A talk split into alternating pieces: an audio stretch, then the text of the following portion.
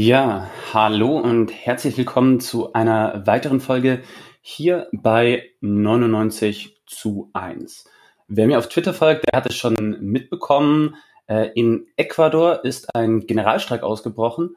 Und ja, wir sind heute hier, um mit dem ecuadorianischen Soziologen äh, Marco Palladines zu sprechen, der bereits schon in der Folge Grenzen der Demokratie hier bei 99 zu 1 war.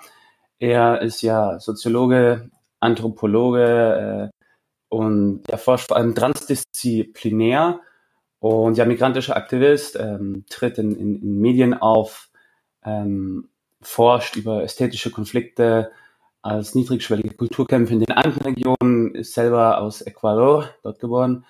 Und ja, ich freue mich sehr, ihn wieder hier begrüßen zu dürfen. Herzlich willkommen, Marco. Hallo, das freut mich auch hier wieder zu sein. Ähm, danke, Anton. Äh, und ich äh, begrüße alle die Leute, die sich mit 99 zu 1 verbinden oder die das, diesen Interview schauen werden. Ja, wir hatten was anderes gedacht als eine zweite Folge, aber die Entwicklung der Ereignisse in Ecuador war rasant und äh, das benötigt auch äh, unsere Aufmerksamkeit.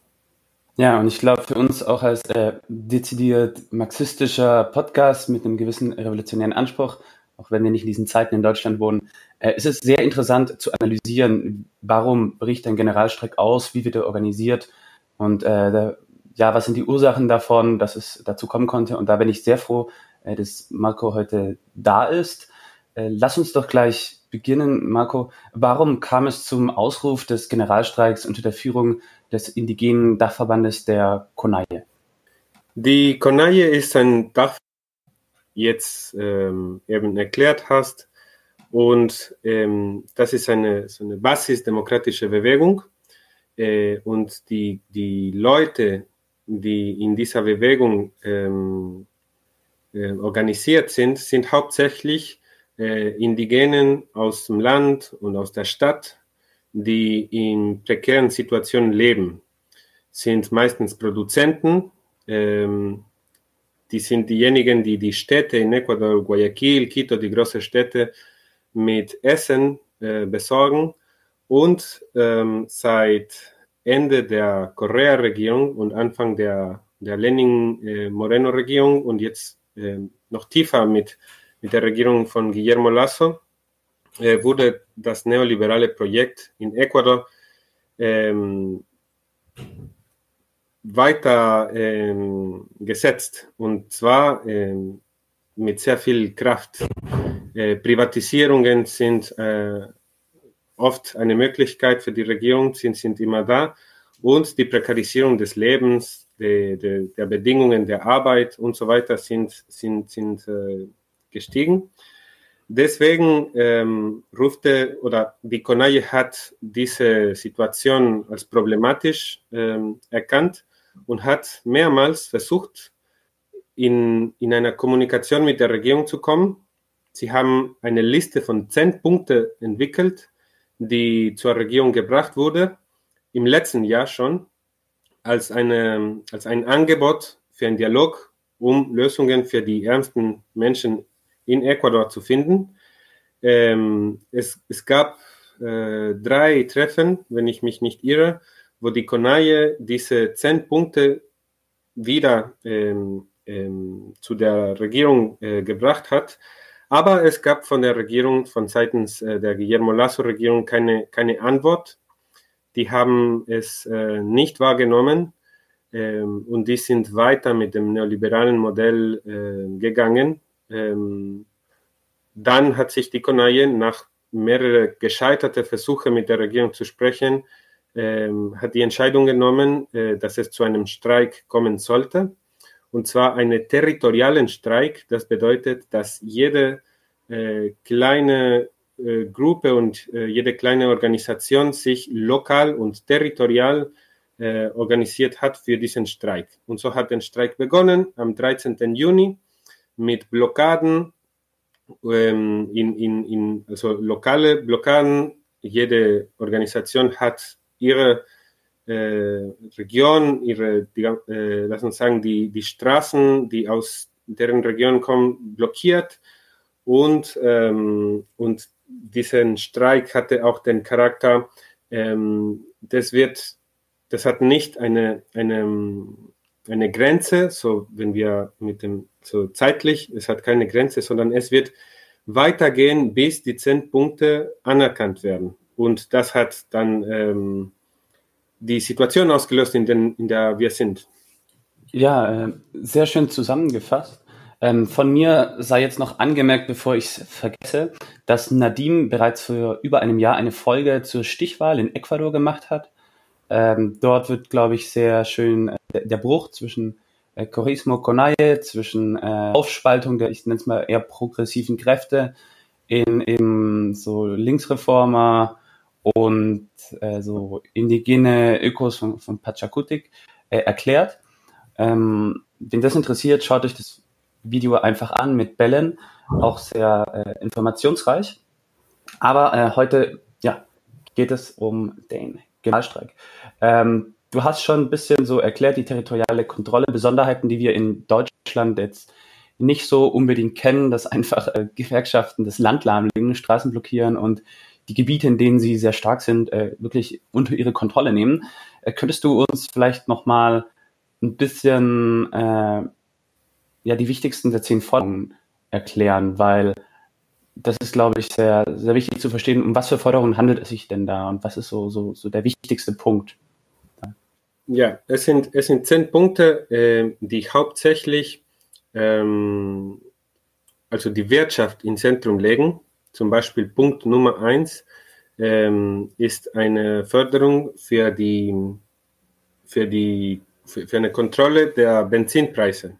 Ja, ich habe früher gesagt, die meisten äh, Produzenten von, von Essen, ähm, diejenigen, die, die das Essen in die Städte bringen, äh, brauchen unbedingt äh, Transportmittel, um die Produkte ähm, in die Städte zu bringen. Und die Erhöhung der Spritpreise, die mit der Regierung Moreno angefangen hat und äh, mit Guillermo Lasso weitergetrieben wurde, ähm, hat die Bedingungen für die Produzenten ähm, schlecht gemacht, so dass die nicht weiter äh, ihre Betriebe machen könnten, nicht weiter produzieren konnten, nicht weiter ähm, das Land ähm, arbeiten könnten. Und in dem Sinne, der Punkt Nummer eins ist, dass die Preise der, der, der unterschiedlichen Qualitäten von Benzin musste gesenkt werden äh, zu einer früher nicht zur Original, ähm, ähm, nicht zum originalen Preis vor, vor Morenos Regierung, aber doch, ähm, die sagen, wir können etwas davon bezahlen, von dieser Erhöhung, aber nicht alles. Zum Beispiel bei einem Typ von, von Benzin, die sagen, wir werden ähm, 55 Cent äh, Erhöhung bezahlen, aber die Stadt muss 40 Cent zurück äh, von dem Preis nehmen. Das ist die erste Forderung. Das, das, das betrifft sozusagen das Herz der Wirtschaft. In Ecuador gibt es kein Zugnetzwerk und in dem Sinne äh, alles, was mit Transport zu tun hat, mit Zirkulation von Waren und vor allem mit Zirkulation von Essen, ähm, äh, von, von, von Lebensmitteln, ähm, das hängt sehr stark von Benzinpreisen ab. Ja? Eine zweite Forderung ist, dass die Leute, die einen Kredit gemacht haben, ja, das ist auch eine wirtschaftliche Maßnahme oder eine wirtschaftliche Forderung, die Leute, die einen Kredit gemacht haben und wegen der Pandemie das nicht mehr bezahlen konnten, dass die ein Jahr äh, bekommen, um die äh, Wirtschaft sozusagen wieder auf die Beine zu stellen und das bezahlbar zu machen. Ja? Weil man muss, man muss wissen und man muss äh, sagen, dass während der Pandemie in Ecuador keine jegliche Form von Hilfe von Seiten der Stadt gekommen ist, sondern umgekehrt, ähm, die Regierung hat das Geld benutzt, um früher die ähm, Kredite mit den e-, externen, mit den internationalen Fonds zu bezahlen. Ja? Wenn, wenn äh, Schulsysteme, ähm, Gesundheitssysteme sehr beschädigt waren, ich glaube, alle haben oder viele haben gehört, was in Ecuador während der Pandemie äh, geschehen ist, und die Regierung hat nichts in, in, in Gesundheit investiert und hat auch nicht ähm, die Leute geholfen, diese, diese Problematiken ähm, zu, zu überwinden. Ja? Ähm, eine dritte Forderung kommt in diesem, in diesem Sinne auch. Ähm, seit Jahren sind Gesundheit und Bildung in Ecuador stark äh, beeinträchtigt. Ja? Und was die CONAIE fordert, ist, wir brauchen sofort eine Investition in Schulsystem, in Bildung und in Gesundheit. Es ist leider eine übliche Geschichte jetzt in Ecuador, dass in Krankenhäusern kein Paracetamol, keine Art von, es gibt keine Medizin, es gibt nicht mal ähm, äh, die, diese, ich weiß nicht, wie die heißen, diese Plastikröhren, die man braucht für eine, für eine, für eine artifizielle Beatmung. Die Krankenhäuser sind in die schlimmsten Konditionen äh, seit Jahren und es benötigt eine starke Investition, statt nur äh, diese ähm, Austerität zu haben.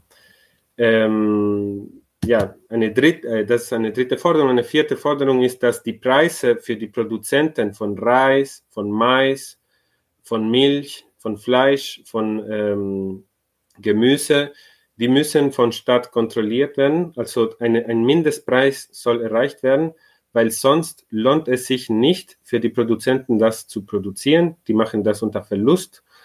Ähm, und vor allem, weil die Regierung die umgekehrte ähm, Entscheidung genommen hat. Äh, die Regierung will und hat schon angefangen, ähm, Lebensmittel aus anderen Ländern Südamerikas, zum Beispiel Uruguay, Milch- und Fleischprodukte zu importieren, was die schon ähm, ähm, die schwierige Situation der Produzenten in Ecuador, die schon eine schwierige Situation war, die hat es mehr ähm, mehr gefährdet. Ne? Also es ist, es ist sehr problematisch, dass jetzt die Regierung statt die Produzenten selbst zu unterstützen, äh, Import, Importationen macht, ja, äh, um diese Produkte zu haben. Also viele Produzenten und das sind eine, eine, eine Basis für die ecuadorianische Gesellschaft. Ne? Diese Produzenten haben jetzt keine Möglichkeit, eine, eine, ein normales Leben zu haben. Das sind ja. vier Punkte. Wir könnten weiter mit denen gehen, aber vielleicht hast du eine Frage. Genau, da wollte ich reingrätschen. Eigentlich schon bei der ersten Frage, aber ich wollte ich ausreden lassen, nämlich äh, wir haben ja in der letzten Folge ein bisschen über das, äh, die Gretchenfrage der Zeit Lateinamerikas, über die wirtschaftliche, wirtschaftliche Abhängigkeit gesprochen. Und äh, kannst du uns vielleicht erklären, welchen Effekt hat eine Subsidisierung der Spritpreise, der Benzinpreise, der, der Combustibles, also wenn der zum Beispiel eingefroren wird vom Staat oder staatlich verteilt wird, wie, wie in Bolivien oder Venezuela. Ähm, warum macht Freihandel in, in Lateinamerika nicht immer Sinn, sondern nicht doch eine protektionistische Handelspolitik? Gerade auch für den Sektor der, der Konaille, das sind ja viele kleine oder mittlere Bauern, die Lebensmittel produzieren. Ja, ähm, ja weil äh, zum Beispiel in, in, in Ecuador sowie in anderen lateinamerikanischen Städten gibt es keine Stadtförderung äh, für Landwirtschaft. Wir wissen, dass in, in, in Europa oder in den USA Landwirtschaft wird äh, geholfen. Ich weiß nicht das Wort äh, subsidiarer, ne? also wird ähm, unterstützt von der. Wird subsidiert Region. oder bezuschusst. Genau, ja. Und in Lateinamerika das ist nicht der Fall. Aber ich glaube, wir müssen da ein breiteres Bild haben Ecuador wie andere lateinamerikanische Länder ähm, funktioniert primär als ein, ein, ein, ein Exporteur von Rohstoffen. Ja? In, es gibt keine Industrie oder sehr wenig, also es wirklich, ähm, es macht nicht einen, einen Unterschied. Es gibt keine Industrie, es gibt keine äh, Wirtschaft der Innovation und so weiter, sondern es ist hauptsächlich die, die, den Verkauf von Rohstoffen, was, was die Wirtschaft treibt. Äh, aber es ist so, dass selbst wenn zum Beispiel jetzt haben wir äh, höhere Preise des Erdöls, Ecuador ist abhängig von Erdöl, süchtig von Erdöl, die Wirtschaft von Ecuador ist süchtig von Erdöl, wie die von Venezuela zum Beispiel auch. Ähm, aber Ecuador hat keine Kapazität, keine Industriekapazität für diesen Erdöl, sodass Ecuador verkauft rohes Rohstoffe, Erdöl, aber muss die Benzine importieren ja, weil es gibt keine äh, industrielle Kapazität, die, die, diese Rohstoffe zu bearbeiten und Mehrwert zu, zu also Mehrwertprodukte zu machen. Und deswegen ist es ähm, einfach so ein, ein, eine sinnlose Situation, wo wir natürlich viel Geld gewinnen können wegen höherer Erdölpreise, aber dann sehr viel auch bezahlen müssen für, für Derivate, ja, für, für Benzin und so weiter. Und das ist ein, ein, ein Problem, das ähm, strukturell in der lateinamerikanischen Wirtschaft ist. Ja? In Bolivien zum Beispiel, äh, nur ganz kurz, damit wir nicht weg vom Thema kommen, in Bolivien hat die, die Morales-Regierung versucht, Lithium zu industrialisieren, sodass nicht äh, äh, dasselbe passiert. Ja? Aber bisher ist es gescheitert. Es gab dann den Coup in Bolivien und in Lateinamerika sind solche Versuche äh, eher äh, gescheitert. Und das ähm, hat mit einer internationalen Arbeitsteilung zu tun. Es gibt mächtige Interesse der globalen Wirtschaft, die das nicht möchten. Ja, dass, dass äh, zum Beispiel Ecuador ein bisschen mehr Souveränität in, in, in, in, in Bezug auf äh, Benzinpreise oder Benzin äh, ähm, ähm, hat. Ja, das ist ein, ein, ein, ein größeres, ein, ein großes Problem. Ja. Dazu noch, vielleicht können wir einen fünften Punkt der, der Förderungen der Konaje nennen. Die wollen, dass der Extraktivismus begrenzt wird. Ja, weil die haben es schon bemerkt, dieses ähm, Modell, wo wir einfach Rohstoffe exportieren, ähm, funktioniert nicht und vor allem nicht für die Gemeinschaften. Zum Beispiel Erdöl wird meistens aus dem Urwaldgebiet, Amazonasgebiet in Ecuador gefordert und dort wohnen indigene Gemeinschaften, die, die nichts davon bekommen. Ja, die profitieren nicht und äh, äh jenseits davon wird die Umwelt dort zerstört. Ja, deswegen wurde Extraktivismus als ein großes Problem identifiziert und die Forderung ist, Extraktivismus muss gestoppt werden, aber die sind nicht naiv. Die sagen nicht, okay, äh, ab morgen äh, wird Extraktivismus komplett gestoppt, sondern man muss anfangen mit dem Stopp, mit dem, mit dem äh, Runterbringen von Extraktivismus, wo Gemeinschaften leben, wo indigene Gemeinschaften oder andere Gemeinschaften leben. Man muss das auch sagen. Die Konaje ist nicht eine äh, ähm, ausschließende Organisation. Ja? Die kämpfen für Rechte und für ähm, Situationen, die auch nicht Indigene betreffen, ja, meistens für die ärmeren Menschen im, im Land. Aber die sagen, dort, wo Gemeinschaften sind, muss Extraktivismus gestoppt werden. Dort, wo Wasserquellen sind, muss Extraktivismus gestoppt werden, ja, weil Wasser ist mehr wert als Erdöl, auch wenn sein Preis niedriger ist, ja. Das ist ein weiterer Punkt. Ja, ähm, sehr, sehr wichtiger Punkt auf jeden Fall. Ähm, was war denn die Antwort von der Regierung von Guillermo Lasso, diesem äh, reichen Banker, der auch in Panama-Papieren stand, ähm, auf diesen Generalstreik? Wie hat die Regierung Lassos darauf reagiert?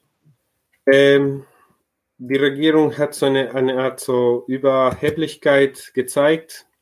Ähm, diese Regierung hat äh, die Forderung der Konaje nicht mal anerkannt.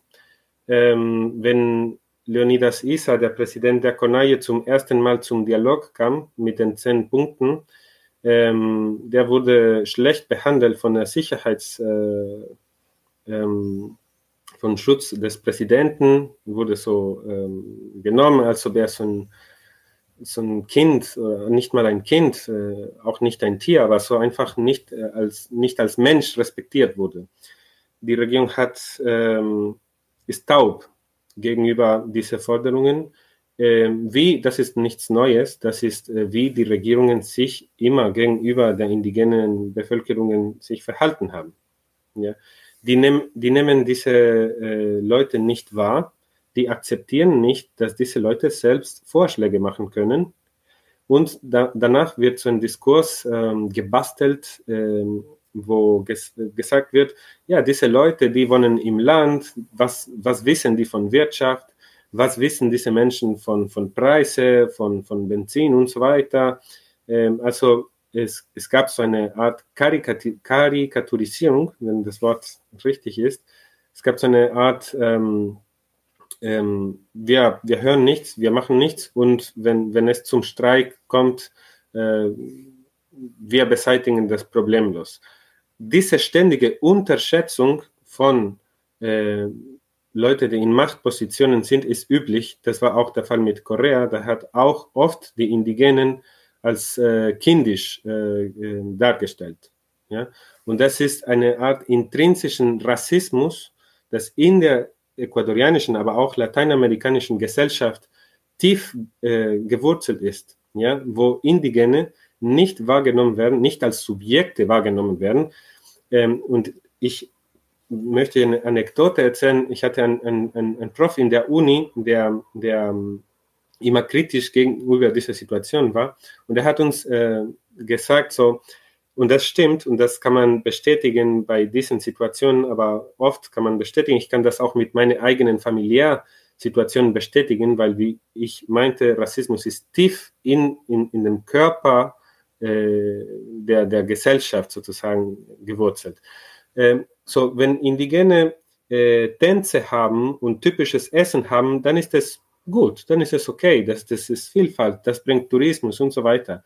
Aber wenn die protestieren, wenn die politische Subjekte werden, dann sind die äh, kriminell, dann sind die Kinder, die nicht wissen, was sie wollen und so weiter. Also diese Unterschätzung war die, die, die Politik der Regierung gegenüber der Konaje war Unterschätzung und Missachtung. Ja, du hast äh, am Anfang dieses ganz eklige Video erwähnt, was dann viral auf Social Media ging, in den Nachrichten ging, als der, der Konaje-Präsident Leonardo Cisas äh, da von diesem Dialog ankam und dann praktisch so rausgeschmissen wurden, wurde von so Militär oder militarisierter Polizei. Also das ist eines, das ist der mächtigste Gewerkschafter im Lande und weil Indigenes äh, wird er wie, wie ein Abschaum behandelt. Ähm, richtig eklig, aber das war ja noch vor der Ankündigung des, des Generalstreiks. Und dann ja. hat die Konaje äh, beschlossen, basisdemokratisch, die, die, die, Mitgliedschaft, die ihr zugehörigen Ver Verbände haben beschlossen, jetzt treten in den unbegrenzten Generalstreik, wir machen Territorialkontrolle in unseren Gebieten. Äh, wie hat denn dann die Regierung darauf reagiert? Und was waren ihre größten Fehler, sag ich mal, bei der Eskalation? Weil es ist ja inzwischen eskaliert. Es gab inzwischen auch, ähm, stand gestern, glaube ich, mindestens fünf Tote. Könntest du uns erklären, äh, wie hat es sich da verhalten? Wo war sie repressiv? Und vielleicht beginnen wir einfach chronologisch mit, weiß nicht, ja. Leonardo Isas. Also Leonidas Isa äh, hat angekündigt, dass dieser Generalstreik stattgefunden äh, wird, äh, wird. Also er hat ungefähr mit 15 Tagen das angekündigt. Ähm, und nachdem er das angekündigt hat, hat äh, die Regierung ein Gesetz an, in, in, im Parlament geschickt, ähm, äh, Gesetz des sogenannten Uso Progresivo de la Fuerza. Das ist ein Gesetz, ähm, wo die Regierung ähm, bestimmte, ähm, ähm, also für die Polizei bestimmte Regelungen äh, machen wollte. Aber die Regierung hat da gemischt, so Ecuador hatte früher so eine Welle von Kriminalität, ja, die, die, die weltweit auch bekannt wurde mit Massaker im Gefängnis, so über 300 Töten im Gefängnis mit so einer Eskalation von Gewalt in, in, den Straßen, auf den Straßen und so weiter. Und die Regierung hat es so verkauft, okay, wir brauchen, dass die Polizei mehr äh, Kraft hat, um die Kriminalität zu bekämpfen. Aber dazwischen haben sie ähm, den, den, ähm, die, die so ähm, diese, diese Themen auch der, der soziale Protest eingefügt. Ja? Also die sagen, wir brauchen eine stärkere Polizei und die Gerechtfertigung ist, weil es Kriminalität gibt, aber im Grunde genommen, wir brauchen, das heißt, wir brauchen eine stärkere Polizeigewalt gegenüber Protest. Ja? ja. So, ähm, also eine komplette Kriminalisierung der Proteste. Total, Proteste ja. wird immer die Legitimität abgesprochen, die werden Rechtsstaatlichkeit wird außer Kraft gesetzt und die werden immer ja, kriminalisiert. Und ich glaube, ja. in Ecuador ist das wie in vielen Ländern Lateinamerikas, dass äh, die, die Polizei sehr repressiv ist, sehr unterdrückerisch, sehr brutal und es häufig mit Korruption, mit Machtmissbrauch auch, auch Verstrickungen äh, gibt in manchmal Verbrechen oder zumindest ganz schlimme Menschenrechtsverletzungen. Man stelle sich vor, über 300 Leute würden in einem Gefängnis massakriert. Also dass es überhaupt so weit kommen konnte. Das äh, zeigt doch das komplette Versagen. Und es gibt ja auch, auch äh, soziale ja. Ursachen dazu. Also, ähm, ja, Einfach nur ja, das, krass. das eröffnet ein, ein, ein weiteres Thema, ähm, das vielleicht nicht im Zentrum für heute stehen soll, aber ich nenne nur zwei kleine Sachen darüber, weil es wichtig ist.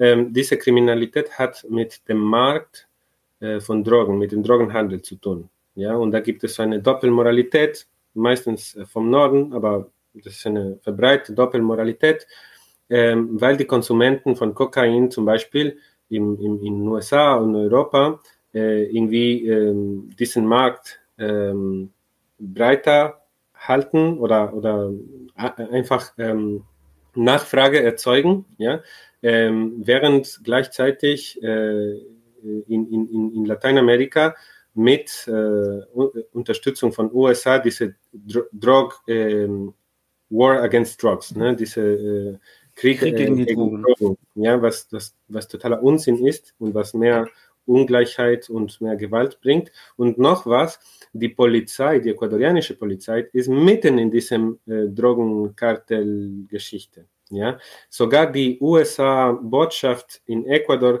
hat manche Leute von der Polizei und obere, also Elite-Polizei, das Wissen abgenommen, weil die mit Drogenhandel verwickelt sind. Also wenn die USA das macht, das heißt, es ist tief alles äh, kaputt dann. Ne? Aber das nur zur Seite. Jetzt zurück zur, zur, zur Situation in Ecuador. Ähm, also, die, die Streik hat angefangen, territorial, ähm, über äh, das ganze Land verteilt, ja, nicht zentral, sondern verteilt. Und es war nicht so, äh, also es, es, man spürte nicht so viel am ersten Tag.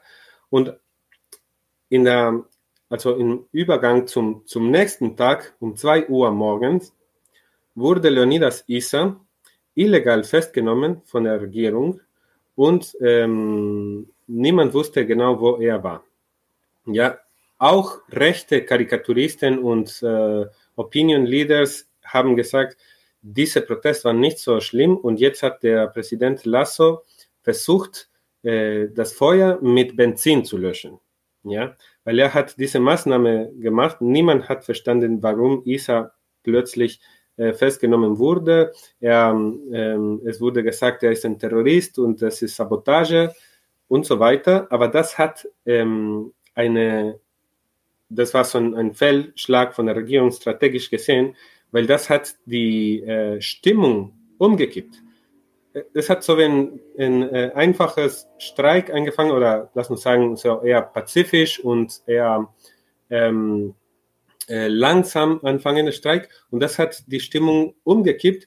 Und plötzlich sahen wir in den zwei folgenden Tagen Tausende und Tausende von Menschen in die Städten von Ecuador. Die sind nicht direkt nach Quito gekommen, sondern in Cotopaxi, in Tungurahua, also in Ambato, in Latacunga, in Guaranda in Puyo, auch in, in, an der Küste, haben wir äh, Städte gesehen mit Tausenden von Demonstranten, die das als eine Beleidigung genommen haben. Ja, das ist eine pazifische, und das ist, wird immer gesagt von der Konaje, immer noch heute, auch wenn es schon fünf, äh, mindestens fünf, es gibt andere Quellen, die sagen, es gibt sieben Dritte, die sagen immer, die betonen immer, das ist pazifistisch. Wir sind hier nicht, um Krieg zu betreiben. Wir wollen einfach, dass diese zehn Punkte gehört werden. Ähm, aber das wurde natürlich diesen, diesen Festnahme, illegale Festnahme, äh, das ist Kidnapping, ja, von Seiten der Stadt. Kannst du uns vielleicht erklären, warum, warum war die Festnahme denn illegal? Warum war die irregulär? Was ist dort nicht rechtsstaatlich abgelaufen und was sind überhaupt die Vorwürfe, die gegen ihn erhoben wurden?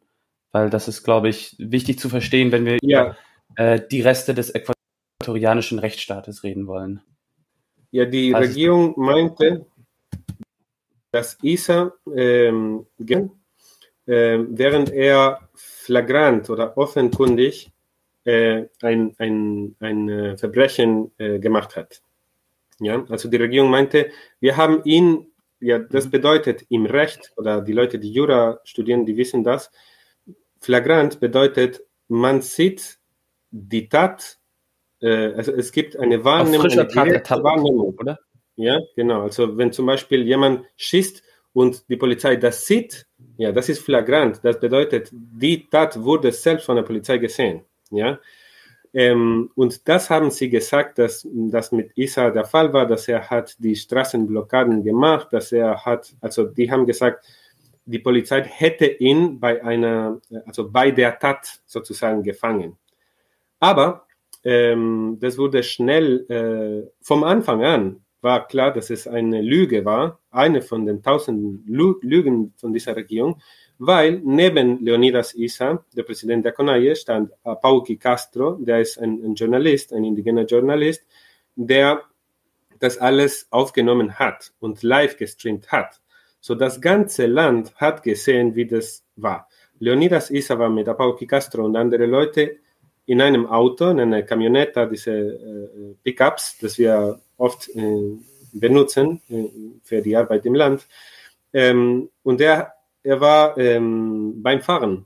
Ja, also sein Auto wurde von einem Militärkonvoi, also dieser Exzess der Gewalt auch ist, ist, ist, ist deutlich. Ein, Kon ein Militärkonvoi hat ihn ähm, blockiert und dort wurde er festgenommen. Ja, das heißt, die ähm, Gerechtfertigung, die, die sagen, die meinen zu haben, das, die gibt es nicht. Alle haben gesehen, durch diesen Video, das, das Videobeweis, alle haben gesehen, dass es nicht so war. Ja? Und zweitens, ähm, wenn jemand so festgenommen wird, äh, muss seine Rechte kennen, das wird dort gelesen und so weiter. Und das war nicht der Fall, sondern er wurde festgenommen ähm, und dann irgendwo anders haben die gestoppt, in einen anderen Bezirk, um gerechtfertigen zu können, dass er zu einem anderen Ort gebracht wurde. Also es gab keine rechtliche ähm, Situation. Er wurde festgenommen ohne Grund. Er, äh, ihm wurden die Rechte nicht gelesen. Er wurde woanders geschickt und dann mit einem äh, Hubschrauber wieder zurück nach Latacunga gebracht. Dann war er in einer Militärstation am Flughafen von Latacunga also kein normales Gefängnis. Also nicht. Was auch gegen, gegen die äquatorianische Verfassung äh, verstößt. Es steht in ja, dem Grundgesetz, dass keine Gefangenen auf, auf Militärgelände gehalten werden dürfen. Das ist komplett. Ja, ja. der Stadt von, von Guillermo Lasso, die Regierung von Guillermo Lasso, ähm, ähm, tut so wie eine, eine, eine Gang. Ja, also die, die, die benutzen Militär- und Polizeikräfte äh, ohne auf in irgendeine Form von Recht äh, äh, sich zu halten, sondern einfach wie eine, eine Gang. Wir können das machen, deswegen machen wir das. Äh, aber die sind die Regierung eines Landes und das kann nicht so sein. Ja? Deswegen gab es, gab es sofort so Maßnahmen, äh, habeas corpus, ne? also juristische Maßnahmen, um ihn wieder freizulassen. Und am nächsten Tag äh, wurde er freigelassen. Ja? Aber die Stimmung war schon schlecht ja, die Leute ja. waren sehr, sehr angepisst äh, wegen dieser Situation und nach ein, noch zwei Tagen so von, von territorialen Streik wurde es angekündigt, weil in Quito auch die Leute protestiert haben. Das muss man auch sagen. Das ist natürlich äh, ein Streik, wo die CONAIE eine sehr wichtige Rolle hat, so eine Art Wirbelsäule dieser, dieser Streik und dieser Protestbewegung ist, aber es ist nicht die einzige. Ja? Es gibt auch Studenten, Arbeiter, Frauen, die in der Stadt schon äh, protestiert haben, demonstriert haben. Und als Unterstützung zu diesen, Stre zu diesen Streiten, zu ähm, Demonstrationen in, in Quito, hat dann die CONAIE sich entschlossen, nach, glaube ich, vier oder fünf Tagen des Streiks ähm, nach Quito zu, äh, zu einzumarschieren und ähm, dann gab es diese Riesenkonzentration von, von, von Menschen in Quito und äh, dort dann wurde so ein, so ein weiter mit ganz viele illegale äh, und unrechtliche äh, Aktionen hat die Regierung so eine Art äh, State of Exception, so Ausnahmezustand ausgerufen.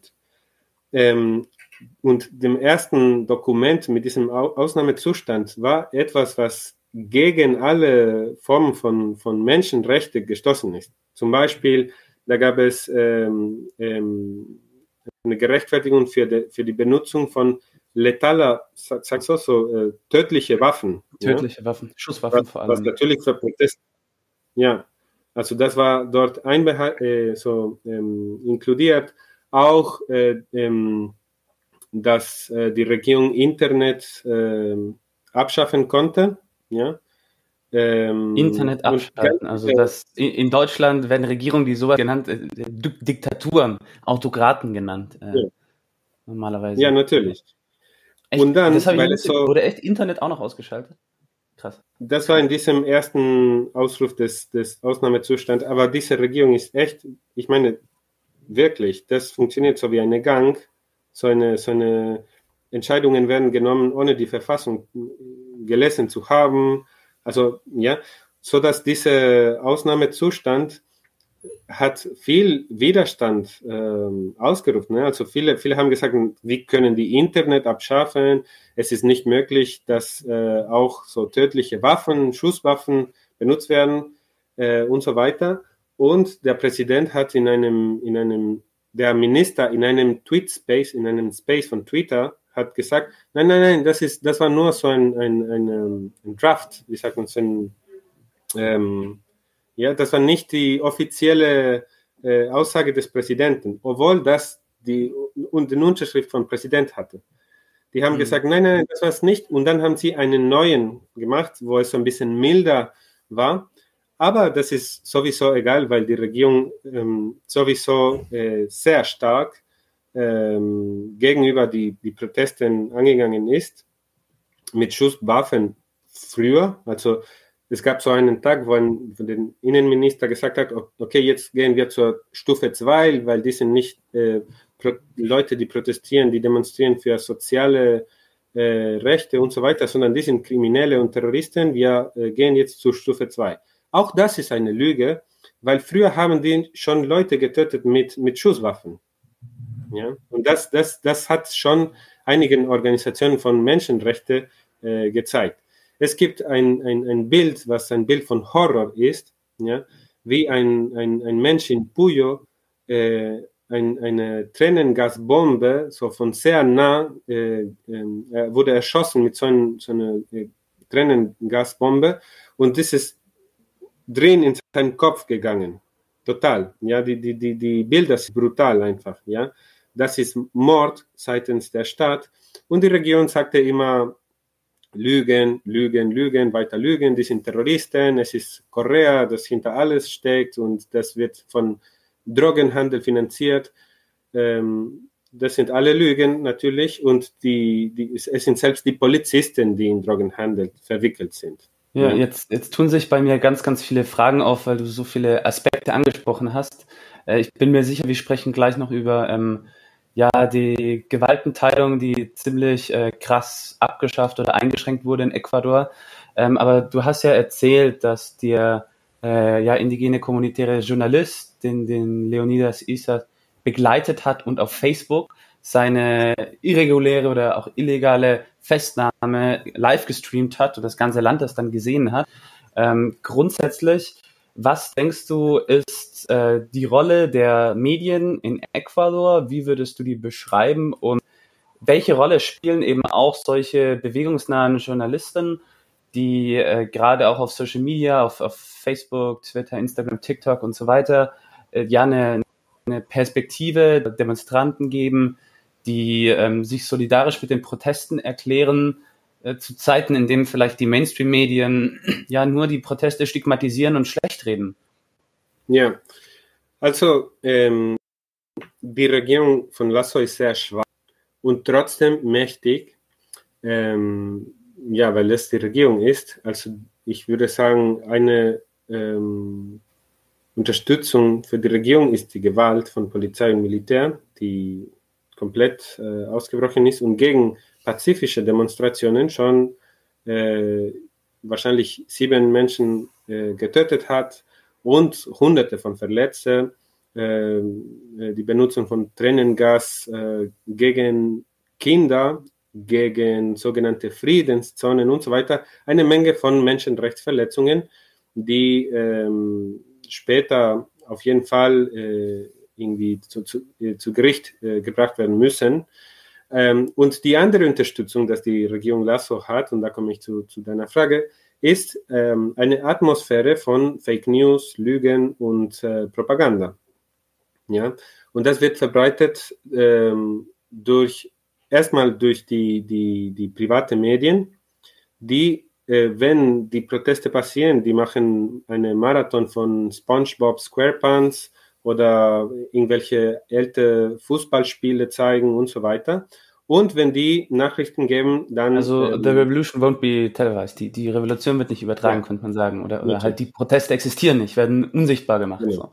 Ja. ja, und, und dann auch, äh, die machen diesen Framing von ähm, die Konaje und die Indigene sind Terroristen, die die Stadt äh, zerstören. Ja, diese koloniale, koloniale Ängste werden wieder so hervor äh, oder so gerufen, ne? so dass die Menschen, die das glauben, denken, natürlich die Indigene kommen hier und die Stadt zu zerstören, ohne äh, die, die haben, die wollen nichts, ein, einfach die Stadt zu zerstören und so weiter. Die verbreiten sehr viele Lüge. Die offiziellen Medien verbreiten Fake News. Das ist krass. Also das habe ich vorher so in der Art nicht gesehen. So Magazin wie etwas ähnliches wie Spiegel in Ecuador, Revista Vistazo ähm, und, und die, die, die großen Konzerne der Kommunikation, die verbreiten Fake News nicht nur so, die täuschen ein bisschen, die machen so ein Fake, nein, direkt Fake News, ja, Lügen. Ein Spiegel hatte auch Relotius, den Skandal, auch einen sehr berühmten Journalisten, der Preise gewonnen hat und alle Geschichten hat er sich ausgedacht. Also es ist nicht ja. so, dass in Deutschland die Presse nicht auch Falschmeldungen und fabrizierten, erfundenen Mist veröffentlicht. Ja. Aber ich nee, glaube, in Ecuador ist, das viel offensichtlicher, weil ja. einfach so viele Menschen auf den Demonstrationen sind und ja, ganz klar eine andere Erfahrung machen, wie das, was in, in vielen Medien gezeigt wird. Aber genau wenn das passiert, dass, dass Menschen von der Berichterstattung nicht sich identifiziert fühlen, dass nichts mit Realität zu tun hat, dann suchen sie ja woanders nach Informationen. Und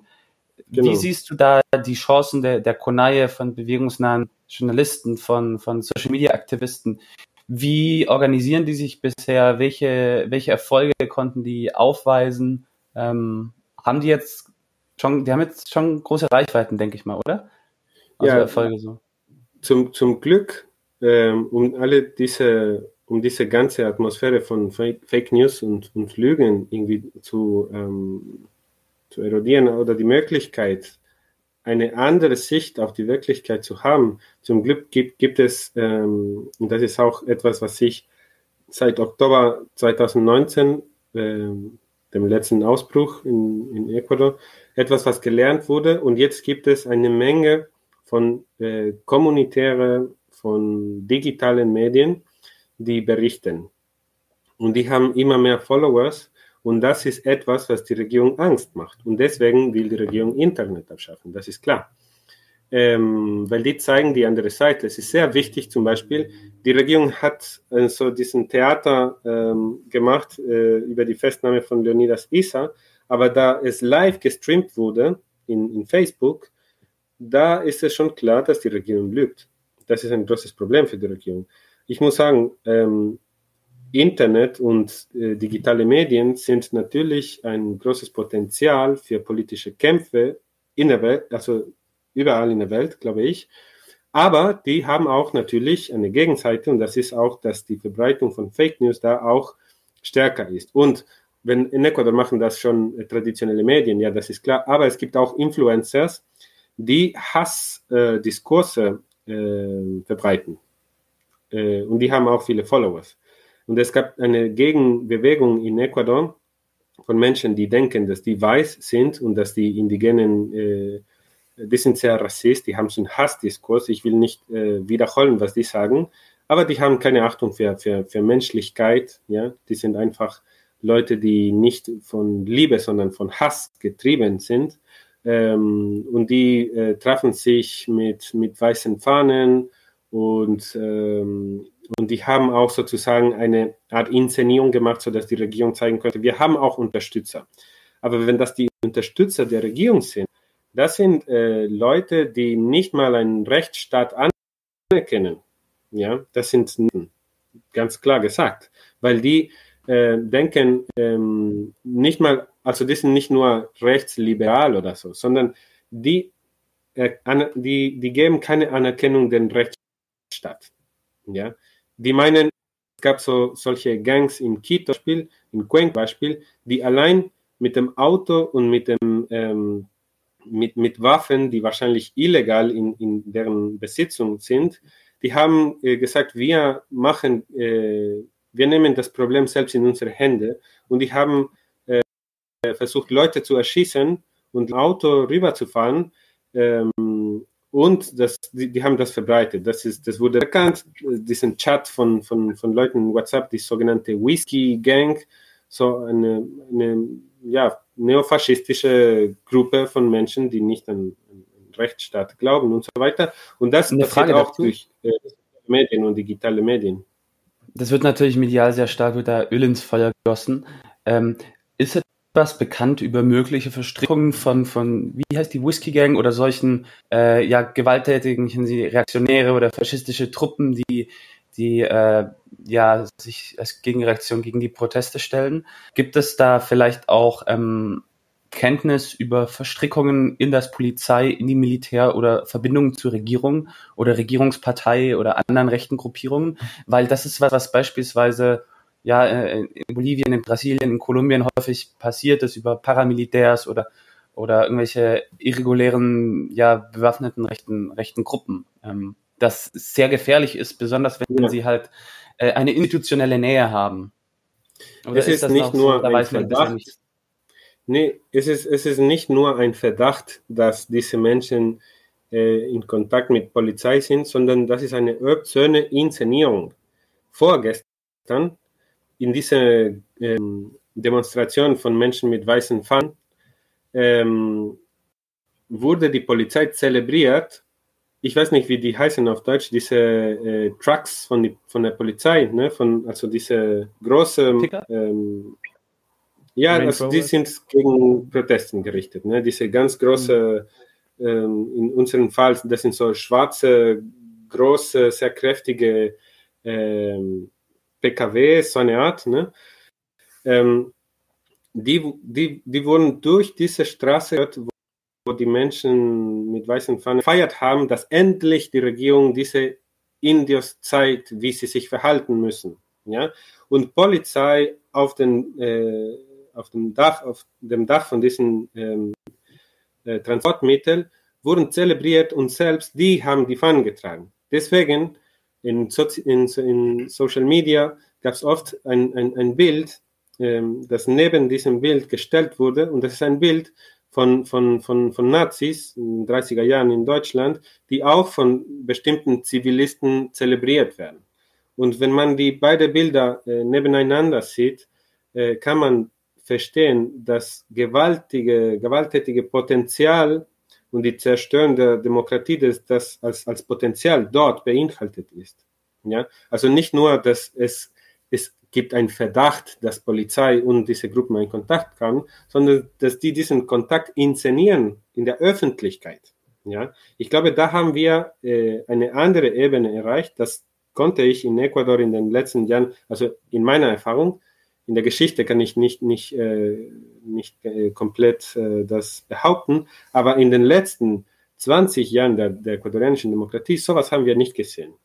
Und das ist etwas, was so tief ähm, unterdrückt ist in, in, in bestimmten Gruppen der Gesellschaft, ähm, die ähm, glauben nicht an, an, an, an ein Projekt von unterschiedlichen Nationalitäten in einem Land.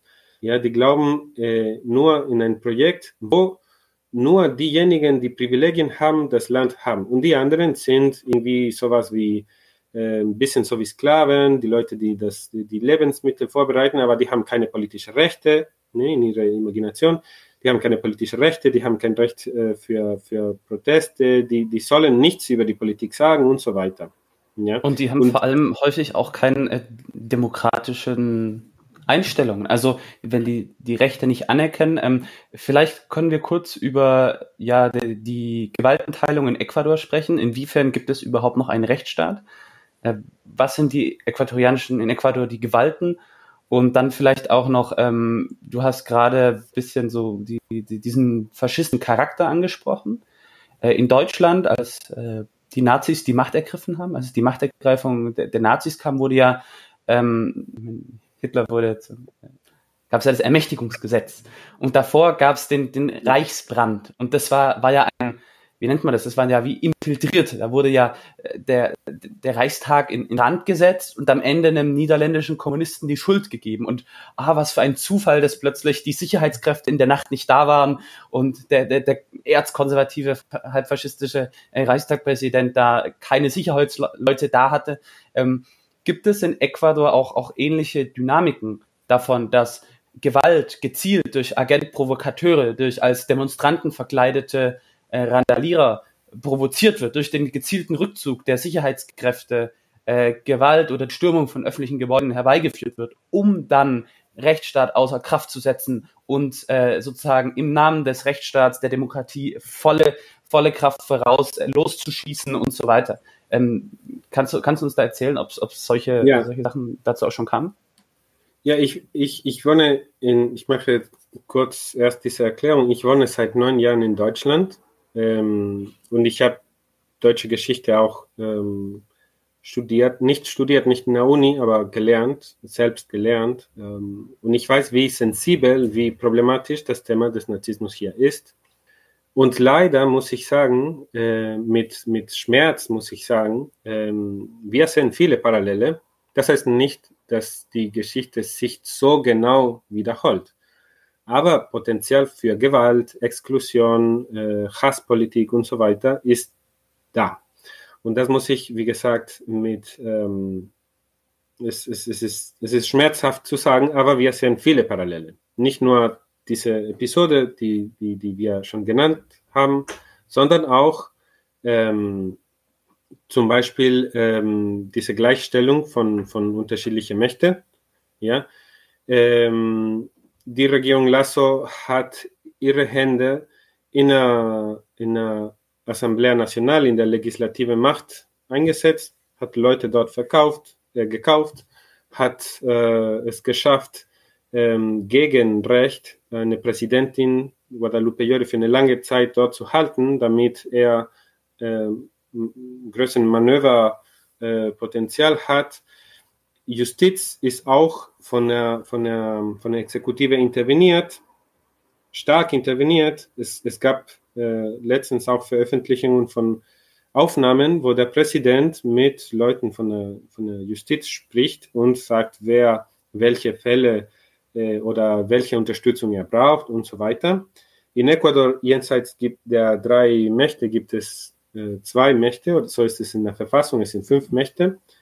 Ähm, es ist auch die, die, die, ja, die Gewalten, genau. Es sind fünf Gewalten und also abgesehen von Exekutive, Legislative und, und, und, ähm, und das Gerechtigkeitssystem gibt es äh, ein, ein Sozialmacht, eine soziale Macht, so eine Art äh, Social Participation, ja, so Beteiligung der, der Bevölkerung.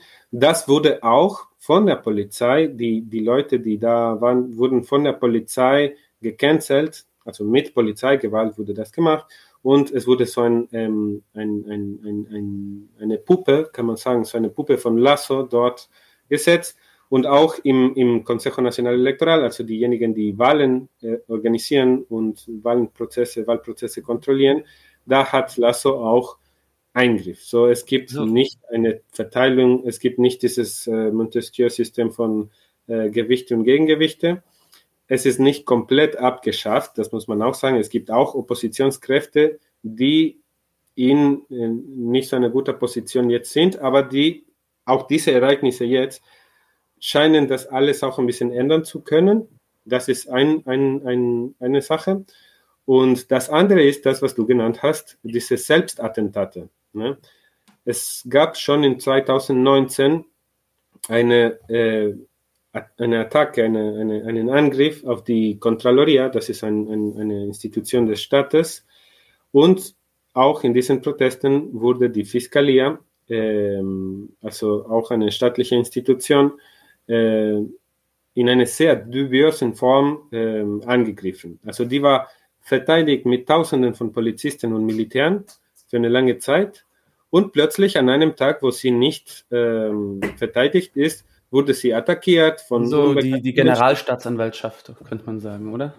Ja, genau. genau. Bundesgeneralstaatsanwaltschaft, so etwas ähnliches muss das sein. Ja, ja, genau, das ist halt so eine ähnliche Rolle. Und auf all war keine Sicherheitskräfte da, kurz nachdem äh, so ein bisschen, sag ich mal, Gewalt provoziert würde durch die Festnahme und man weiß, also da hat sich ja auch die Konoye ganz klar von distanziert, gesagt, wir möchten ja. nicht staatliche Institutionen angegriffen werden und trotzdem wird dir die, die Schuld dafür in die Schuhe geschoben. Ja. natürlich, das hilft nur diesen Diskurs, wo die Konaje Terrorist äh, ist und das versucht zu gerechtfertigen, dass die Repression weiterläuft. Obwohl die Konaje ständig, und das ist die Wichtigkeit, wie wir früher gesagt haben, obwohl die Konaje ständig durch ihre Medien und durch die digitale Medien ständig sagt, das ist kein Krieg, wir sind hier nicht, um andere irgendwie die Stadt kaputt zu machen oder die gegen die Militär zu kämpfen oder so. Das ist wir sind Menschen von Frieden und wir wollen das friedlich machen. Ähm, und das hat sozusagen äh, die Wirkung gehabt, dass die ganze ähm, Geschichte von Lügen, dass die Regierung erzählen will, nicht, sich nicht hält. Ja? Mhm. Ähm, und dann vielleicht, ähm, ich würde vorschlagen, wenn, wenn, du, wenn du einverstanden bist, dass wir vielleicht schauen auf so, welche die letzten Entwicklungen sind, in welche Richtung das gehen könnte. Und vielleicht, ich würde auch gerne was zur Konaje sagen, weil das ist nicht nur so ein Werkstatt oder äh, nicht Werkstatt, sondern Werkschaft. Das ist nicht nur eine traditionelle Organisation, sondern das bedeutet ein bisschen mehr. Aber ich weiß nicht. Ja, gerne. Ähm, hast, adelante, voran gerne. Äh, rede über vielleicht einen kleinen Überblick über die, die Repression und Genau, danach können wir noch über, über Konaye reden. Ja, vielleicht ist es wichtig zu erklären, dass ähm, am 25. Juni ähm, die Regierung, also die, die national, äh, die legislative Macht, ja, äh, die Nationalassemblea, ja, hat äh, den Präsidenten äh, gerufen für einen, eine Art äh, politi politischen Urteil. Das heißt in Ecuador Muerte Cruzada, das ist ein Mechanismus, wo ähm, die Legislative kann sagen, okay, wir brauchen neue Wahlen oder der Präsident kann auch das sagen, wenn, wenn beide ähm, Gruppen sich nicht, ähm, wenn die nicht weiterkommen. Vielleicht kannst du das äh, besser erklären. Du hattest, wir haben früher gesprochen, du hattest einen mhm. Begriff dafür. Also die können sich. Ach so, so, so, das ist so eine ähnliche Sache wie ein Amtsenthebungsverfahren, könnte man sagen. Also mhm.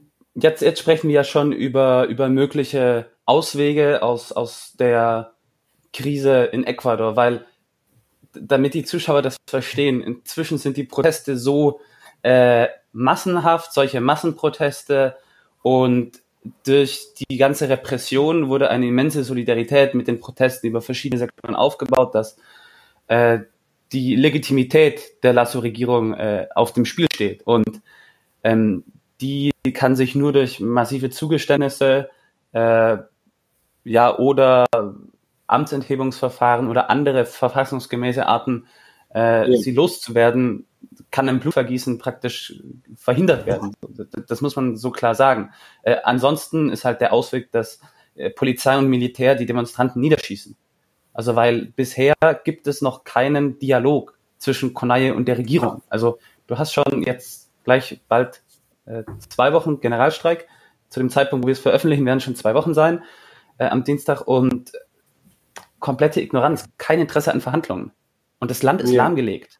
Das heißt, die Frage stellt sich ja wirklich, ähm, was sind, sind, sind friedliche Auswege aus so einer Krise? Und eine Möglichkeit ist dann eben so äh, eine Art äquatorianisches äh, Vertrauensfrage, die aber dann halt von, von äh, der Exekutive, das heißt Muerte Cruzada, also sowieso Kreuzfeuer, der kann sowohl von, vom Parlament als auch von, von Regierung ausgelöst werden, oder? Ja, genau. Also erzählen, wie, wie, wie, weit ist man bei diesem Verfahren? Wer, wer hat das vorgeschlagen und wie wahrscheinlich ist es, dass das passiert? Ja, ich, ich versuche das so gut wie ich kann zu erklären. Ähm, Ansonsten kann ich auch was sagen. Das Parlament und äh, also wenn es zu einer Situation kommt, wo es keine politische Lösungen für diese Probleme gibt und wie du meintest, es, es scheinen jetzt nicht unbedingt viele politische Lösungen zu geben, sondern die Leute sind immer noch da. Trotz der Repression sind mehr Leute gekommen. Die Konaje hat gestern gesagt, wir werden äh, Korridors schaffen, damit ähm, Lebensmittel weiter in die Stadt kommen, damit wir diesen Kampf weiter halten können. Also trotz der Repression, trotz der ähm, Kriminalisierung und so weiter, hat die Konaje gesagt, wir bleiben da. Es ist schon lang. Da muss man auch sagen, ähm, Zeitverständnis in indigenen Gemeinschaften ist anders als bei ähm, als wie, wie wir das denken oder Mestizos das denken. Ähm, und es scheint keine politische Lösung zu geben. Eine Möglichkeit, das in der Verfassung steht, ist, dass das Parlament kann den Präsident sagen, okay, danke, Sie haben Ihre Arbeit nicht gut gemacht, Sie müssen nach Hause gehen. Ja? Und äh, in 90 Tagen muss man wieder Wahlen haben. Und auch die, die Leute von, von, vom Parlament ähm, verlieren ihren Job sozusagen. Ja, die müssen auch abgeben. So, es ist eine Art Resetting. Ja, wir gehen zu neuen Wahlen und wird sowohl Präsident als auch ähm, Ecuador ist ein Präsidialsystem. Das heißt, wir wählen Präsident selbst direkt und äh, Parlament auch. Also beide sind gewählt von, von Menschen. Es ist nicht so, dass das Parlament Präsident dann bestimmt, sondern beide werden gewählt. Das ist eine Möglichkeit, ja, dass die, das Parlament sagt, ähm, Präsident, Sie müssen nach Hause gehen, wir gehen auch nach Hause und Sie organisieren neue Wahlen. Das ist eine, ein Ausweg von dieser Situation. Der Präsident hätte das auch machen können, deswegen heißt es Muerte Cruzada, ja, so weil entweder das Parlament fängt das an oder der Präsident kann auch sagen, äh, Parlament lässt mich nicht regieren, ich, ich habe keine Chancen hier, ich gehe nach Hause, aber ihr geht auch nach Hause und in, in, eine, in einer bestimmten Zeit gibt es Neuwahlen. Ja? Das wurde gestern von der, von der, vom Parlament angefangen. Das heißt, es ist, der Präsident kann es nicht mehr machen, weil nur eine von den zwei kann das machen. So, das Parlament hat das schon angefangen und jetzt muss man schauen, ob es genug äh, Stimmen gibt, damit das Präsident äh, gekündigt wird. Oder, ja? Vielleicht dazu kannst du uns einen Überblick geben über äh, die Parlamentsmehrheiten. Äh, das wurde, glaube ich, auch schon in der, der, der Folge mit Belen kurz angesprochen. Aber welche Parteien gibt es und äh, welche Parteien könnten das unterstützen? Weil man braucht ja die Zweidrittel-Mehrheit dafür. Genau. Ja, äh, kurz, kurz davor, ähm, also diesen Prozess ist gestern schon angefangen. Ja. Ähm, es Samstag. wurde. Wir nehmen gerade am Sonntag auf. Genau. Ja, es wurde, es, es, es ging bis zu spät in Samstagabend in Ecuador, Samstagnacht, äh, ja. Es ging zu spät, sodass der Präsident des Parlaments gesagt hat, wir müssen das äh, äh, verschieben. Ja, das ist jetzt ungewiss. Ja, vielleicht, wenn, wenn, wenn das äh, ähm, die Zuschauer das sehen. Vielleicht gibt es da schon eine, eine Lösung, aber vielleicht auch nicht, weil nämlich es gibt nicht unbedingt genügende Stimmen dafür. Im Parlament sitzen ähm, äh, die größte Gruppe ist die Gruppe von der, von der Korea äh, die Revolution Ciudadana. Dann gibt es äh, die zweite äh, Gruppe ist von Pachakutik, Pachakutik soll, und das, sage, das möchte ich unterstreichen, soll die Partei der Konaye sein. Ist es aber nicht. Ja? Also teilweise ist es. Ja, das Problem ist, dass Pachakutik hat so eine gewisse Autonomie gegenüber der Konaye genommen und äh, die Leute, die in Pachakutik sind, nicht unbedingt auf die Konaye antworten. Und es gibt eine Mehrheit sogar innerhalb von Pachakutik, die mit Lasso ist.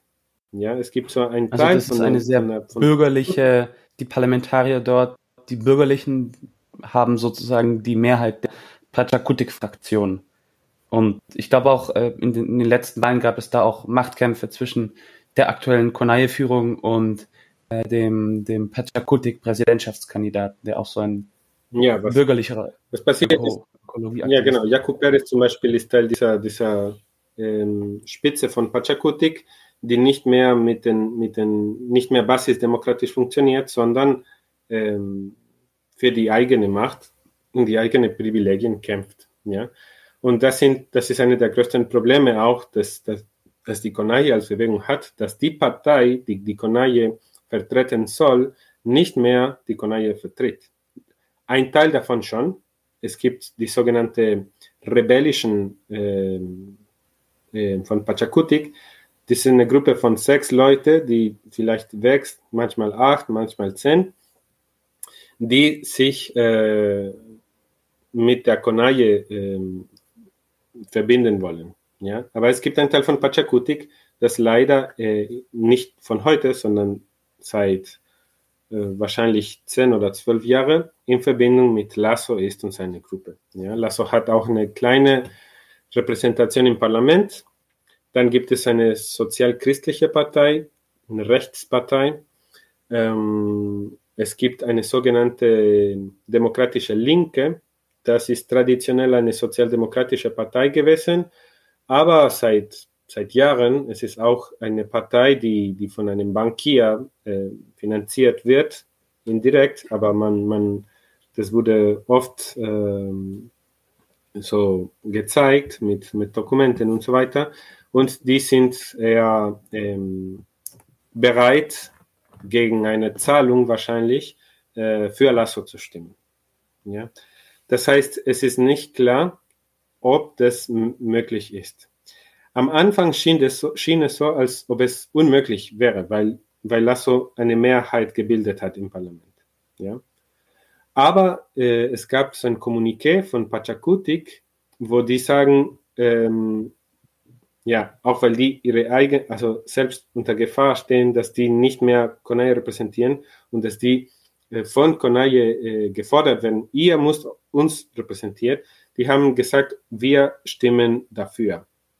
So jetzt wird die Entscheidung wahrscheinlich liegen an ähm, Unabhängige. Es gibt so Einzelne, die von den Provinzen kommen. Ähm, und dann ist es sehr, also jetzt ist es sehr ungewiss, was da passieren kann. Es wird für jede Stimme, Stimme, Stimme gekämpft, sozusagen. Ja?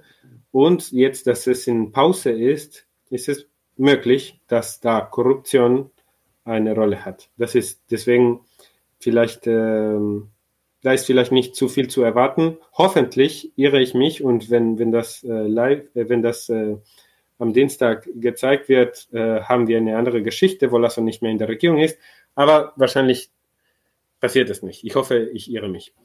Ähm, ja. Eine zweite Möglichkeit, da rauszukommen, ist ähm, eine ähm, Befragung, eine, so eine, eine, Sammlung von, von Unterstützung, von wie eine, wie das, in, in, das wird auch in Berlin gemacht, äh, eine Volksentscheidung. Ja? Eine Art Volksentscheidung. Ähm, man braucht ungefähr zwei Millionen äh, Unterschriften, um Lasso zu, äh, zu canceln. Ja? Ähm, dafür muss aber diese Institution, die Wahlen organisiert, el Consejo Nacional Electoral, muss bestimmte Formulare geben, damit das alles so äh, rechtlich ist.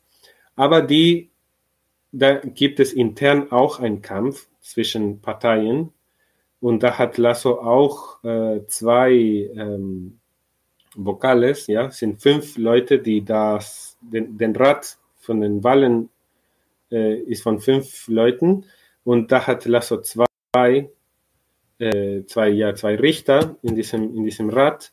Und da ist es auch unwahrscheinlich, was passieren kann, ob die diese ähm, Formulare geben werden. Das ist eine, eine, eine Möglichkeit.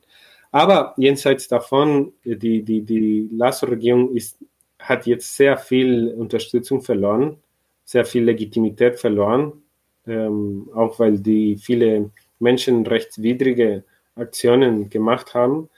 Ähm, und die andere Seite, also die Konaje zeigt ständig, dass die weitermachen werden.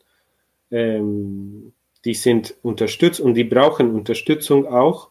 Ähm, aber genau, also es, es ist, also die, die, der Präsident hat auch gestern diesen ähm, Ausnahmezustand wieder runtergemacht, wieder abgemacht, ja, damit er sagen kann, also jetzt der offizielle Diskurs ist, es ist alles vorbei, wir wollten verhandeln, aber die Indigenen sind Terroristen und wir haben nicht verhandeln können. Aber ähm, die, die Kriminelle, die im Front waren, die, die wurden schon lahmgelegt. Es ist alles in Ordnung, bitte alle nach Hause gehen. Es gibt jetzt keinen Ausnahmezustand, es geht alles weiter. Das ist äh, das Leben in einer parallelen Welt, weil das die Situation nicht entspricht. Die Leute sind noch mobilisiert. Ähm, Streik geht weiter, das hat Konaye äh, äh, offenkundigt. Und man muss schauen, welche Möglichkeiten es gibt. Was ich auf jeden Fall als positiv unter alle diese komplizierte und negative Aspekte sehe, ist, dass ähm, das hat gebracht zur Selbstorganisation, ja, dass viele Gruppen sich selbst organisiert haben, solidarisch in erster Linie, aber auch politisch, um äh, mögliche Lösungen zu finden. Ja, ähm, ein interessanter Fun fact ist ja auch, dass Lasso als ja schon die, die Grenzen der äh, äquatorianischen Verfassung und von, von Demokratiegedanken äh, ausgereizt hat, als er äh, früher bei einer Wahl gegen den, seinen Vorgänger Lenin Moreno ohne Beweise Wahlbetrug geschrien hat. Und auch er hat ja schon ein solches, ähm, eine Muerte Cruzada gegen die frühere Korea-Regierung gefordert, als damals die Konaye gegen die dortige Linksregierung auch protestiert hat. Ähm, das heißt, das ist so ein bisschen das, was er jetzt als, ah, da wird die Demokratie gefährdet, weil ich wurde doch demokratisch gewählt, das ist so ein parlamentarischer Putsch, so. Genau das hat er ja selber auch versucht. So, ich glaube, er ist als Politiker einfach, ähm, der ist ein Politdarsteller, Schauspieler, ein Machtpolitiker, der extrem auch an Glaubwürdigkeit verloren hat. So mein, mein kurzer Kommentar zu ihm. Ähm, mhm. Und der ein, auf richtig wackeligen Beinen steht. Also bis auf den Repressionsapparat und die Medien hat er jetzt nicht so eine stabile Machtbasis, finde ich. Und der wurde ja nur gewählt wegen der Spaltung zwischen Koreismo und Pachakutik. Also in Ländern wie Bolivien sind diese Kräfte ja in einer Partei vereint. In Ecuador sind sie so ein bisschen gespalten, könnte man sagen. Ähm, das heißt, der, äh, ja, wie du es gesagt hast, lebt eben in dieser Parallelwelt. Ähm, was ich noch interessant fände, vielleicht zu besprechen, ist so die, die Frage, wie wird so ein Generalstreik organisiert? Äh, was muss da beachtet werden an gerade Logistik? Ich habe ja immer diesen Bolivien-Bezug und es gibt ganz viele Besonderheiten in jedem Land, äh, weil es gibt einfach viele Unterschiede, die man beachten muss bei der Analyse. Ähm, was mir erzählt wurde von Genossinnen und Genossen, damals 2019, als bevor Evo Morales rausgeputscht wurde, sozusagen, gab es ja die Massendemonstrationen gegen ihn, wegen dem Vorwurf des Wahlbetruges, 21 Tage lang. Aber es gab genauso Demonstrationen für ihn, die aber häufig eben auch wie die Konaye so vom ländlichen Gebieten kamen. Und was dort das Problem war, war, dass es keine gute Logistik gab. Sprich, es gab keine gute solidarische Organisation, gesellschaftliche Verankerung in der Großstädten, so in La Paz oder in der Nachbarstadt El Alto, die eigentlich ja mal äh, die Morales unterstützt hatte früher.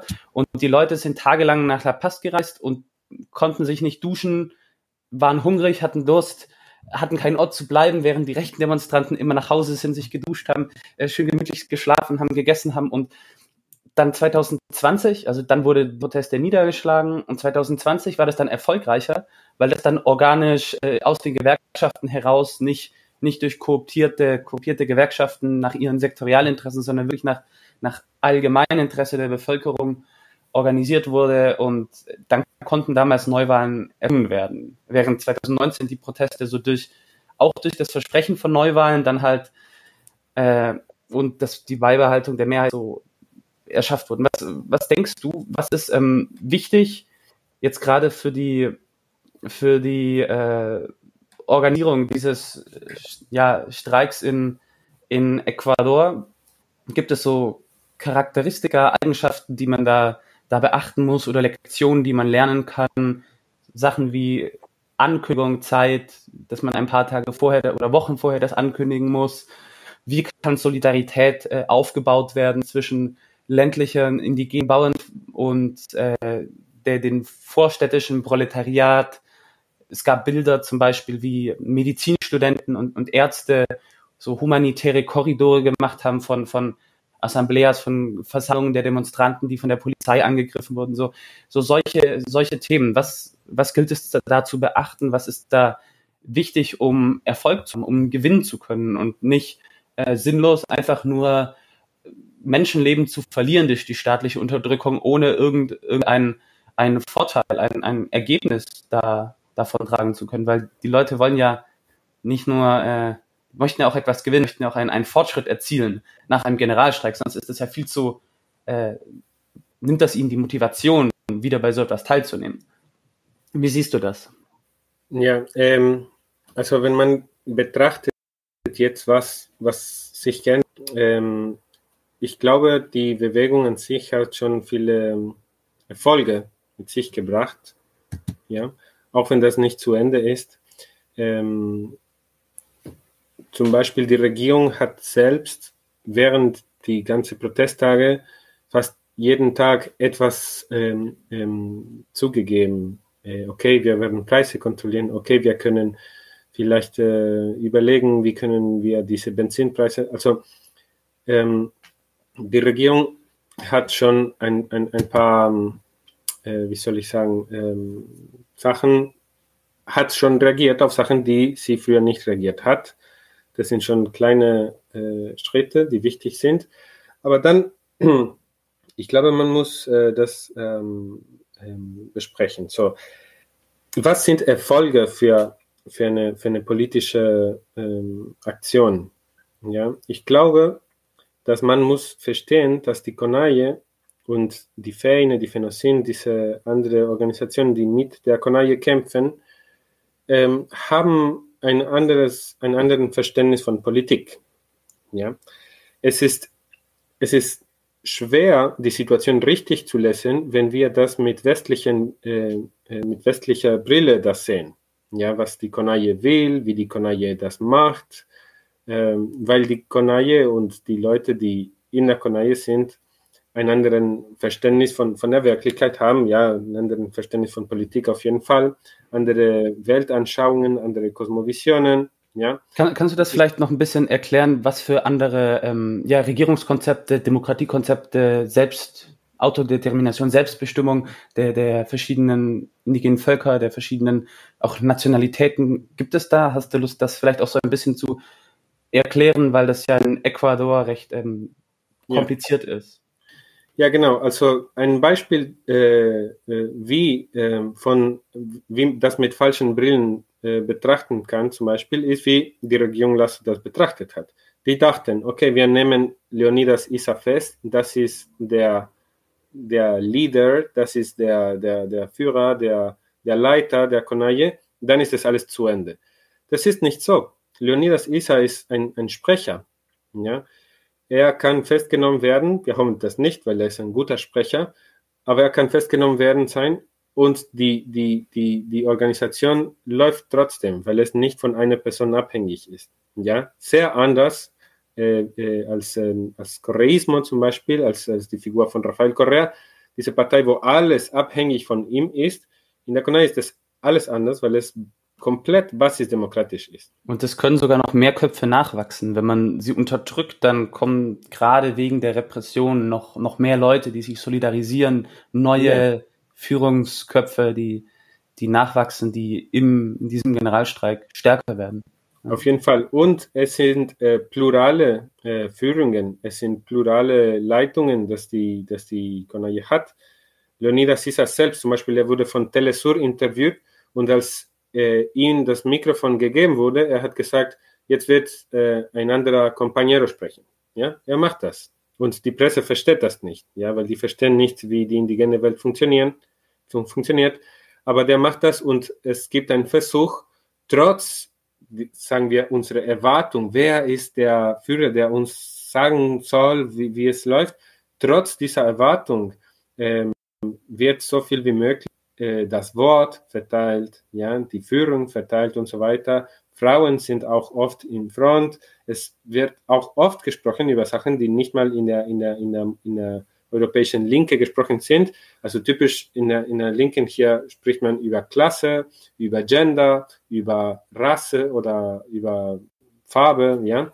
Ähm, ja, Rasse spricht man so nicht in Deutschland, aber wir nennen das schon so. Ähm, Ethnie, ähm, es ist das gleiche mit gemeint am Ende. Ein anderes Wort. Ja, ja. Ähm, aber zum Beispiel, die Konaye spricht auch über Altersdiskriminierung. Warum Kinder diskriminiert von, von, von, von Erwachsenen? Ja, warum werden Kinder von Erwachsenen diskriminiert und so weiter? Also es sind eine Menge von ähm, Unterschiede, die dort zu beachten sind. Ja, das nahm ich als Beispiel. Die Regierung dachte, wir nehmen äh, die Spitze weg. Nein, diese politische Bewegung ist von unten nach oben gebaut, nicht von oben nach unten. Das ist nicht ein Design von, von kluge Technokraten, die wissen, welche organisatorische Struktur die beste ist, sondern mit Zeit, mit Geduld, es wächst eine Struktur. Ja? Und dieser Streik zum Beispiel, das ist nicht eine Entscheidung von Leonidas Issa. Das kommt von den untersten Räten, ja, von den untersten äh, Räten, ja, Versammlungen, kommt das nach oben in eine andere Stelle, nach oben, nach oben weiter und dann am Ende sagt der Sprecher, okay, wir gehen in Streik. Ja, und ich glaube, viele, viele haben das medial komplett falsch dargestellt, machen, die ja. Presse macht Leonidas Isa dazu verantwortlich, zum neuen großen Anführer der meine, vielleicht wird er noch andere Rollen spielen irgendwann in seinem Leben, seiner Karriere, aber er hat doch eigentlich halt sogar die Verpflichtung, ja. diesen Generalstreik so durchzuführen, um eben eine Erfüllung der, der, der Forderungen zu erkämpfen. Das ist ja, wenn der das nicht machen würde, dann, dann würde er sozusagen die, die, die Forderungen der Bewegung verraten. Dann, also ja. auch dieses Selbstverständnis, ähm, das, das wird ja kaum erklärt, dass so er in dieser Rolle, wenn er, wenn er Präsident der Konai ist, dass er das machen muss, sonst so, die verdient, die braucht jemanden, der das anführen kann und man sollte auch nur Präsident einer solchen Vereinigung werden, wenn man sich darüber im Klaren ist, welche Verantwortung und persönlichen Risiken das für einen birgt. Weil mhm. das ist halt damit in diesen Zeiten nun mal verbunden. Ähm, ja. Aber vielleicht könntest du jetzt noch ein bisschen auf. Ja, bitte? Ja, das sind kollektive Entscheidungen, nicht individuelle Entscheidungen. Also genau. es, es, werden nie individuelle Entscheidungen genommen. Ja, es sind immer kollektive Entscheidungen, die eine andere Zeit brauchen. Deswegen, also es ist gleichzeitig Missverständnis und auch ähm, es ist einfacher für die für die für die Presse, für die für die traditionelle Presse, ihn äh, als äh, äh, Objekt sozusagen zu, zu, äh, zu, zu halten, als, als. Zielscheibe. Ne? Ja. Da ist äh, der problematischer ist Isa. Wenn Isa festgenommen ist, dann ist alles gut. Nein, weil Isa nur der Sprecher ist. Ähm, und die Konaie, ich möchte vielleicht kurz was über die Konaie sagen. Die Konaie ist ein Dachverband von unterschiedlichen Nationalitäten. Also erstens, es gibt ähm, ein, einen indigenen Verständnis von Politik. Ja, das könnte man vielleicht wann anders äh, breiter erklären. Da gibt es auch äh, politische äh, Untersuchungen, die gemacht wurde. Politik für Indigenen ist nicht nur parlamentarische Politik. Zum Beispiel Wasser ist auch etwas, das wichtig ist in Politik. Ja, Atmosphäre, Wasser, Erde, das sind Sachen, die eine Rolle spielen, auch in Politik. Und die wird auch wahrgenommen. Ja? Ähm, in Ecuador gibt es mehr als 23 unterschiedliche Sprachen. Es sind unterschiedliche Kulturen. So, diese Dikotomisierung, es sind die, die Weißen oder Weiß-Mestizo und die Indigenen ist falsch. Weil wenn man die indigene Gruppe äh, nimmt, die ist keine Einheit. Die ist eine Einheit für, die, für den Streik zum Beispiel bildet sie eine Einheit. Aber selbst ist sie keine Einheit. Ja? Deswegen heißt es, CONAIE heißt ja Konföderation. Ja? Das ist eine Art äh, föderalen System. Ja? Wo unterschiedliche Nationalitäten und Völker, das Wort auf Deutsch klingt vielleicht nicht gut, aber Pueblos, ja, das heißt Pueblos, ähm, sehr, die sehr unterschiedlich sind, ja, die von unterschiedlichen Regionen kommen, die unterschiedlichen Sprachen haben, unterschiedlichen Religionen haben, ja, da gibt es eine enorme Diversität, ja. Man muss das viel mehr mit Begriffen wie Pluriversum denken, ja, weil das gibt keine Einheit, das ist nicht ein Universum, ja. Es sind sehr viele ähm, unterschiedliche Gemeinschaften, äh, Gruppen, Kulturen, die selbst ihre eigene Räte bauen und dann sich mit anderen verbinden, zu sprechen, um gemeinsame politische Aktion zu führen. Aber die sind autonom, also es ist eine, eine sehr komplexe Struktur, ähm, die, die es nicht äh, einfach macht, über die Quichuas zu sprechen oder über die Indigenen zu sprechen, weil die selbst sind, es gibt vielleicht Indigenen in der Conaye, die näher sind zu, zu äh, Mestizos in Quito oder Guayaquil, in der, in der Weltanschauung, in der Praxis und so weiter, als zu anderen Indigenen, zum mhm. Beispiel die Profanes, die Sionas, die, die, die Wauranis, die Waos. Es sind sehr, es, es gibt also eine. Also es ist nicht die Karikatur der Stereotyp von Indigenität, sondern es hat natürlich ganz verschiedene indigene Völkerungen und äh, linguistische so, so Gruppensprachen, die gesprochen werden, aber es hat genauso ja. auch äh, viel, viel postmoderne äh, Leute, die vielleicht Handys und Traktoren wollen, um oder niedrige Spritpreise, um, um günstig leben zu können oder, oder produzieren zu können. Ähm, kannst du uns vielleicht noch ein, vielleicht an, an einem Hand von einem Beispiel äh, erklären, was für linguistische Familien oder Gruppen es gibt bei, bei und, und, und dann vielleicht welche, welche verschiedenen indigenen Völker, da einfach so, so ein Beispiel vielleicht an, anhand den, den Quechuas, den, den Quichuas und äh, so weiter. Genau. Ja, also, ähm, wie, wie, wie ich früher meinte, ne, es gibt über 23 Sprachen in, in, in, in Ecuador und mit Sprachen meine ich nicht Dialekte, sondern Sprachen. Also Sprache ist so unterschiedlich wie Spanisch und Deutsch. Ja, es ist, äh, es gibt welche, die in Familien gruppiert werden können, aber die selbst ähm, nur diesen Familienbezogenheit haben in der äh, linguistischen Forschung. Also das heißt, zum Beispiel nehmen wir die Küste von Ecuador, da gibt es die Chachis, die Aguas, die Eperas äh, und die Zachilas. Äh, Zachilas sprechen Zafiki, Aguas Aguapit, Chachis Chapalachi. Und diese drei Sprachen sind unterschiedlich, so unterschiedlich, wie wahrscheinlich diese, diesen Vergleich wird nicht gerecht sein, aber so ein bisschen so eine Ahnung zu haben, so unterschiedlich wie zum Beispiel Spanisch von Französisch und äh, Rumänisch. Ja, die haben eine gemeinsame Geschichte, aber die Sprecher dieser Sprachen können nicht selbstverständlich und einfach so miteinander reden.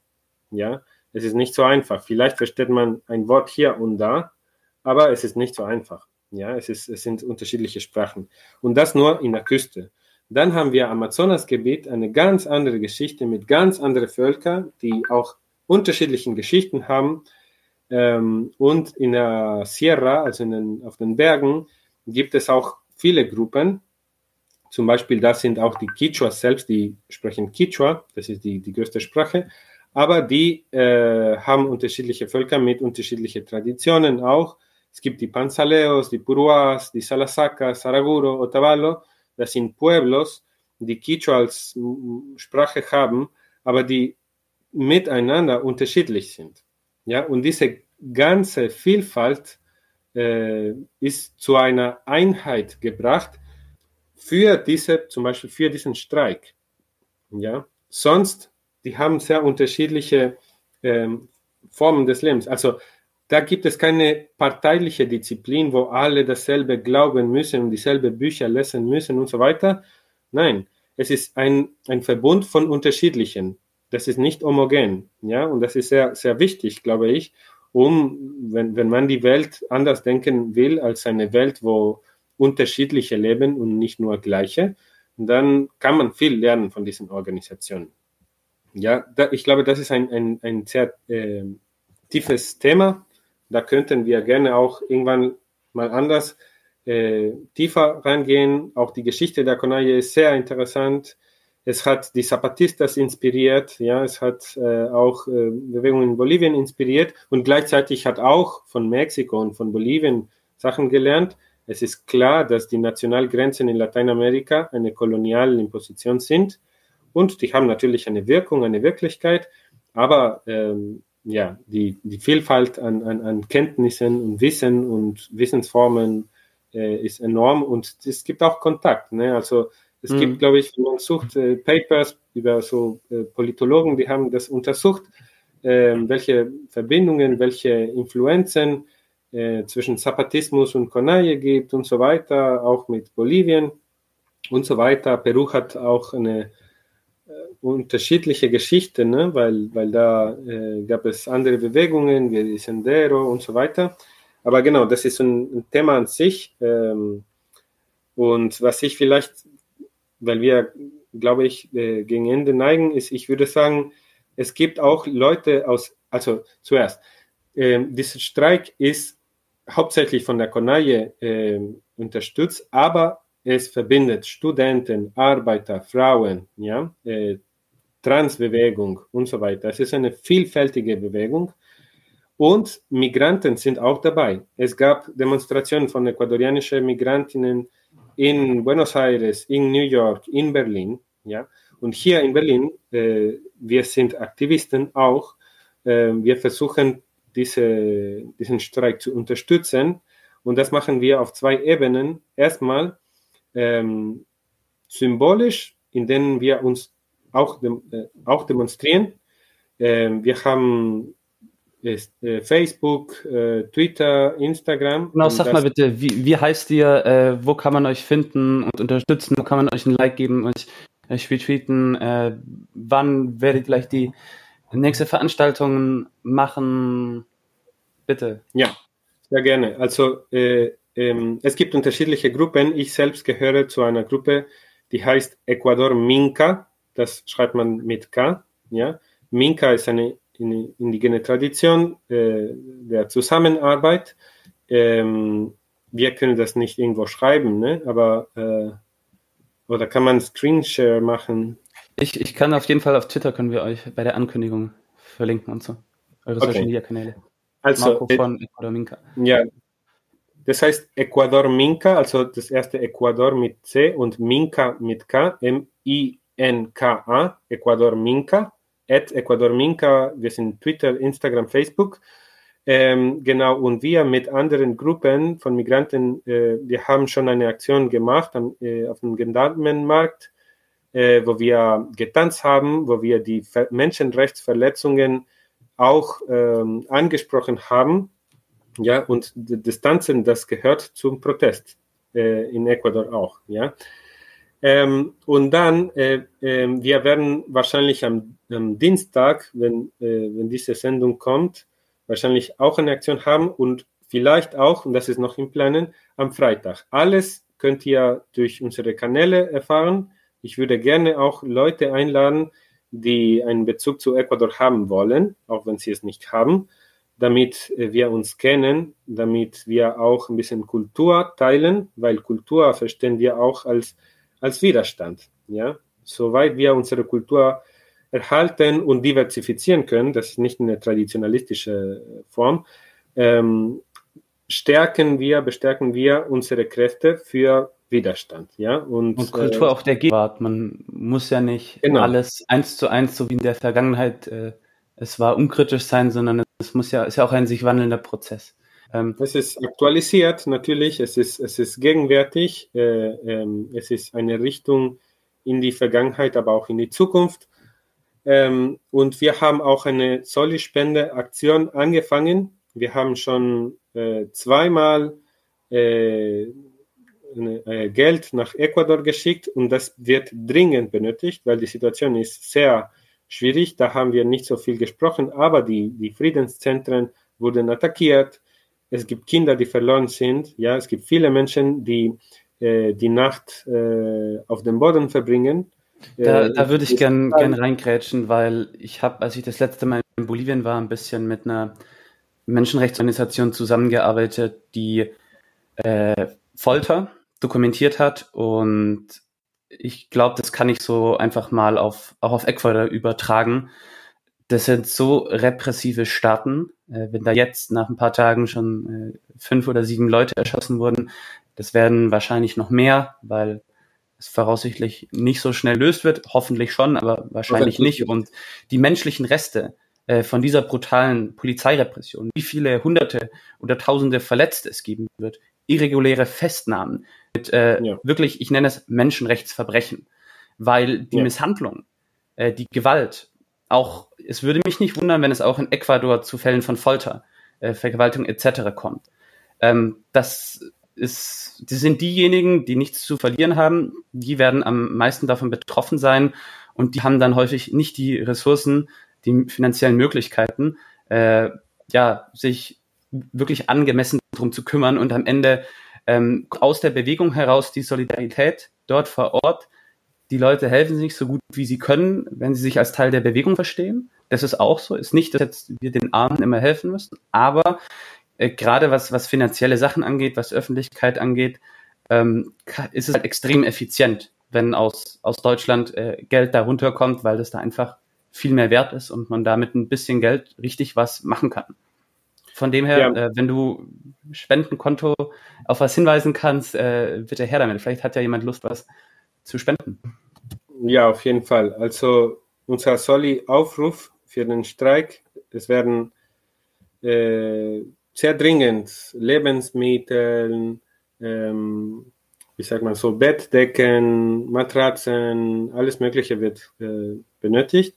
Wir haben ein PayPal-Konto, das lautet ähm, großgeschrieben L E B I C H E C E V I C H E at outlook.de. Ja, ich, ich, ich, äh, das, das für diejenigen, die Spanisch können, das lässt sich leviche, ceviche, arroba outlook.de und wir haben auch ein IBAN, das ist, ich, ich sage das langsam, damit es äh, aufgeschrieben werden kann, DE 904306 09 67 11 66 89 62 00. Wir haben auch ein Flyer, das, das findet ihr auch in unseren Kanälen. Äh, wir äh, haben eine direkte Verbindung mit Organisationen vor Ort, die jetzt äh, in, helfen, die, die bereits helfen und alle Spenden sind willkommen und erwünscht, da die Situation nicht so einfach ist. Und zuletzt, ähm, wenn, wenn es für dich auch okay ist, Anton, ich äh, würde gerne etwas insgesamt sagen über was diese Situation ist. Ähm, ich finde, und deswegen ist es wichtig, dass wir auch in Deutschland, auch in Europa, auch also in der ganzen Welt Aufmerksamkeit über äh, Ecuador schaffen. Zuerst, weil es krasse Menschenrechtsverbrechen, wie du meintest, äh, dort passieren. Und das kann gestoppt werden, wenn wir die Welt darauf aufmerksam machen. Ja? Lasso, wir können Lasso zeigen, dass die Welt zuschaut. Und das kann nicht äh, einfach so gemacht werden. Wenn die Welt zuschaut, dann müssen es auch äh, Konsequenzen geben. Ja, das ist das Erste. Ja, wir sollen versuchen, diesen Medien, äh, die Täuschungen von, von großen Medien zu durchbrechen, indem wir unsere Kanäle, unsere Netzwerke benutzen, um zu zeigen, was in Ecuador passiert. Das ist Nummer eins. Und Nummer zwei, die Kämpfe von der CONAIE, auch wenn die Kämpfe für ihre Rechte sind, die sind auch Kämpfe, die für andere Teile der ecuadorianischen Bevölkerung, aber auch die Kämpfe für die ganze Welt sind. Warum? Weil im Grunde genommen die Kampf der Konaje ist gegen Neoliberalismus, ja. Und nicht nur solidarisch muss man das sich engagieren können, sondern die versuchen dort eine neue Welt oder neue Welten zu schaffen, in denen Neoliberalismus nicht die einzige Möglichkeit ist. Ja? Dazu noch die kämpfen gegen Extraktivismus. Und gerade in Zeiten von, von Klimakrise und von, von, von ähm, Klimawandel ja, oder äh, globale Erwärmung ist es wichtig, dass wir in der ganzen Welt dafür kämpfen, dass Extraktivismus gestoppt wird. Und das ist die Kampf der Konaje, aber das ist auch die Kampf von vielen Gruppen hier, ja, und das ist wichtig. Und ein extrem wichtiger Faktor für Klimagerechtigkeit die, die, der Klimawandel wird die soziale Frage sein, wenn er das nicht schon längst ist so. Ja, also die Kampf der, Konaje, der Kampf der Konaje ist antineoliberal, anti-extraktivistisch, ja, antisexistisch und deswegen ist es wichtig, dass wir diese, dieser Kampf dort als Teil unserer Kämpfe hier verstehen. Ja? Es ist wichtig, diese Verbindungen zu schaffen. Ähm, wir können nicht alle zusammen dasselbe denken. Wir haben unterschiedliche Ziele, vielleicht unterschiedliche Herkünfte, aber in diesem Moment, in diesem Planet, äh, haben wir uns zusammen getroffen und auch wenn wir unterschiedliche Herkünfte haben und unterschiedliche, wir werden auch unterschiedliche Ziele haben, nicht alle haben die gleichen Ziele, aber in diesem Moment ist es wichtig, den Neoliberalismus und den Extraktivismus und den Patriarchat einen Stopp zu setzen. Ja? Und das macht die CONAIE in Ecuador und wenn wir das hier unterstützen können, auch mit unseren eigenen Kämpfen und vielleicht auch hoffentlich auch solidarisch mit der CONAIE, ähm, dann tun wir was ja, für die Welt.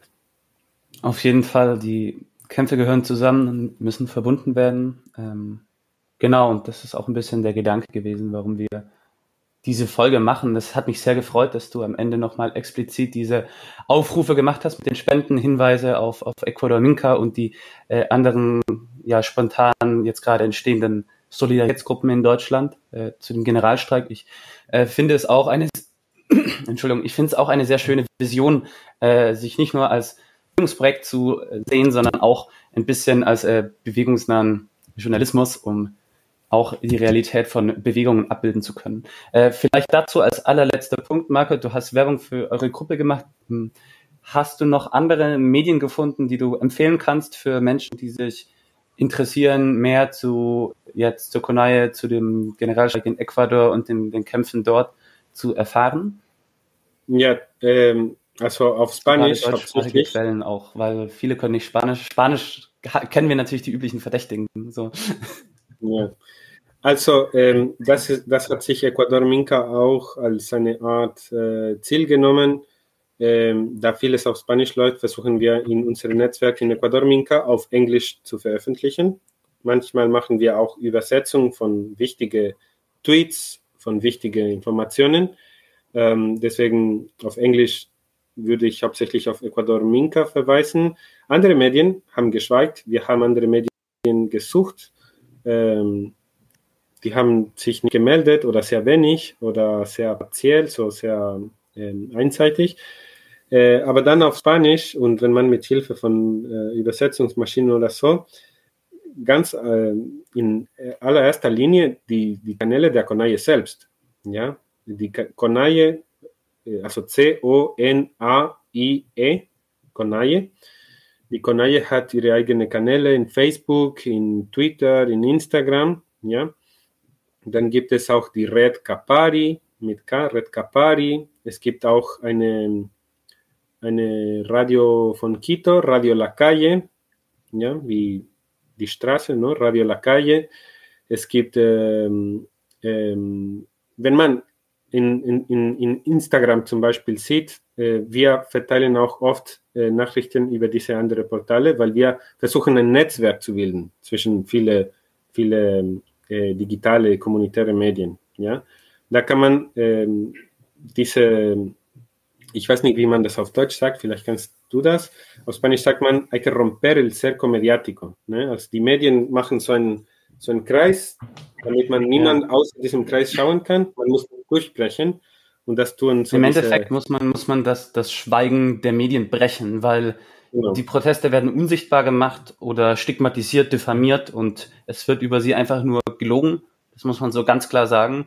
So in manchen linksliberalen Kreisen ist das Wort Lügenpresse äh, seit Pegida und der AfD sehr, wie soll man sagen, sehr negativ konnotiert, wie ein rechter Kampfbegriff, ja. aber auch äh, linke Kräfte, die antisystemisch sind, müssen ganz klar wissen, auf welcher Seite welches Medium steht und ein großer Teil der Medien steht halt nicht auf unserer Seite, wenn es zu einem Konflikt kommt. Das ist ganz klar. Die stehen auf der Seite des Status quo und die stehen äh, ja damit auf der Seite der Unterdrücker. Und ich glaube, das ist an sich eigentlich auch ein gutes äh, Schlusswort für das Auto, wenn das in Ordnung ist, Marco. Ähm, oder möchtest du noch ein, ein allerletztes Wort sagen, weil wir haben schon Überlänge? Ja, wir sind sehr, sehr, äh, wir haben viel gesprochen und nur ganz kurz, das habe ich vergessen, aber das ist sehr wichtig. Die Position der äh, Botschaft von Deutschland in Ecuador ist dieselbe wie die Botschaft von USA. Das heißt, hier passiert nichts. Äh, wir hoffen, dass äh, Frieden wiederkommt und so weiter. Also eine komplette Aberkennung der, der Situation. Und äh, wenn ihr Ecuador Minka folgt, dann wollen wir auch äh, vielleicht äh, den Auswärtigen Amt wissen lassen, natürlich friedlich und natürlich mit, mit Respekt, aber wissen lassen, dass das nicht stimmt, was die sagen. Ja? ja. Liebe Grüße an alle Abnicker im Bundestag oder Abgeordneten, die meinen, sie hätten noch Prinzipien. Ähm, ja, ich bin gespannt, ob da vielleicht in Deutschland vielleicht nicht die Exekutive, aber aus der Legislative, äh, sei es Opposition oder einzelne Regierungsabgeordnete, ein bisschen eine abweichende Linie kommt. Ich fände es schön. Auf jeden Fall möchte ich dir vielen, vielen Dank sagen, äh, Marco. Ich bin mir sicher, es war eine sehr interessante und bereichernde Folge für unsere Zuschauer, dass die so wissen, wie so ein Generalstreik in Ecuador ausbricht, woran das liegt und wie man das unterstützen kann. Ich glaube, wir haben die, die ganz äh, viel mitteilen können. Und ja, ich freue mich bis zum nächsten Mal. Leute, wir brauchen eure Hilfe. Wenn euch dieses Video gefallen hat, klickt auf Like, abonniert den Kanal und vergesst nicht das Glöckchen zu drücken, damit ihr benachrichtigt werdet, wenn wir neuen Content droppen.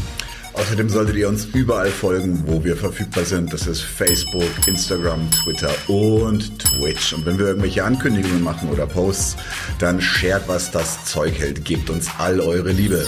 Wir haben mittlerweile ziemlich signifikante Kosten. Wenn ihr es euch irgendwie leisten könnt, unterstützt uns doch auf Patreon. Dann kommt ihr auch in den Genuss verschiedener Vorteile, wie zum Beispiel Zugang zu unserer Discord-Community oder Zugang zu den ultrageheimen Patreon-Episoden, die wir dort posten. Außerdem könnt ihr uns natürlich auch über PayPal Spenden zukommen lassen. Außerdem haben wir mittlerweile einen eigenen Online-Shop. Das heißt, wenn ihr euch immer noch fragt, was ihr euren Lieben zu Weihnachten, Ostern oder sonst wie schenken könnt, geht dorthin und kauft duftes Merch.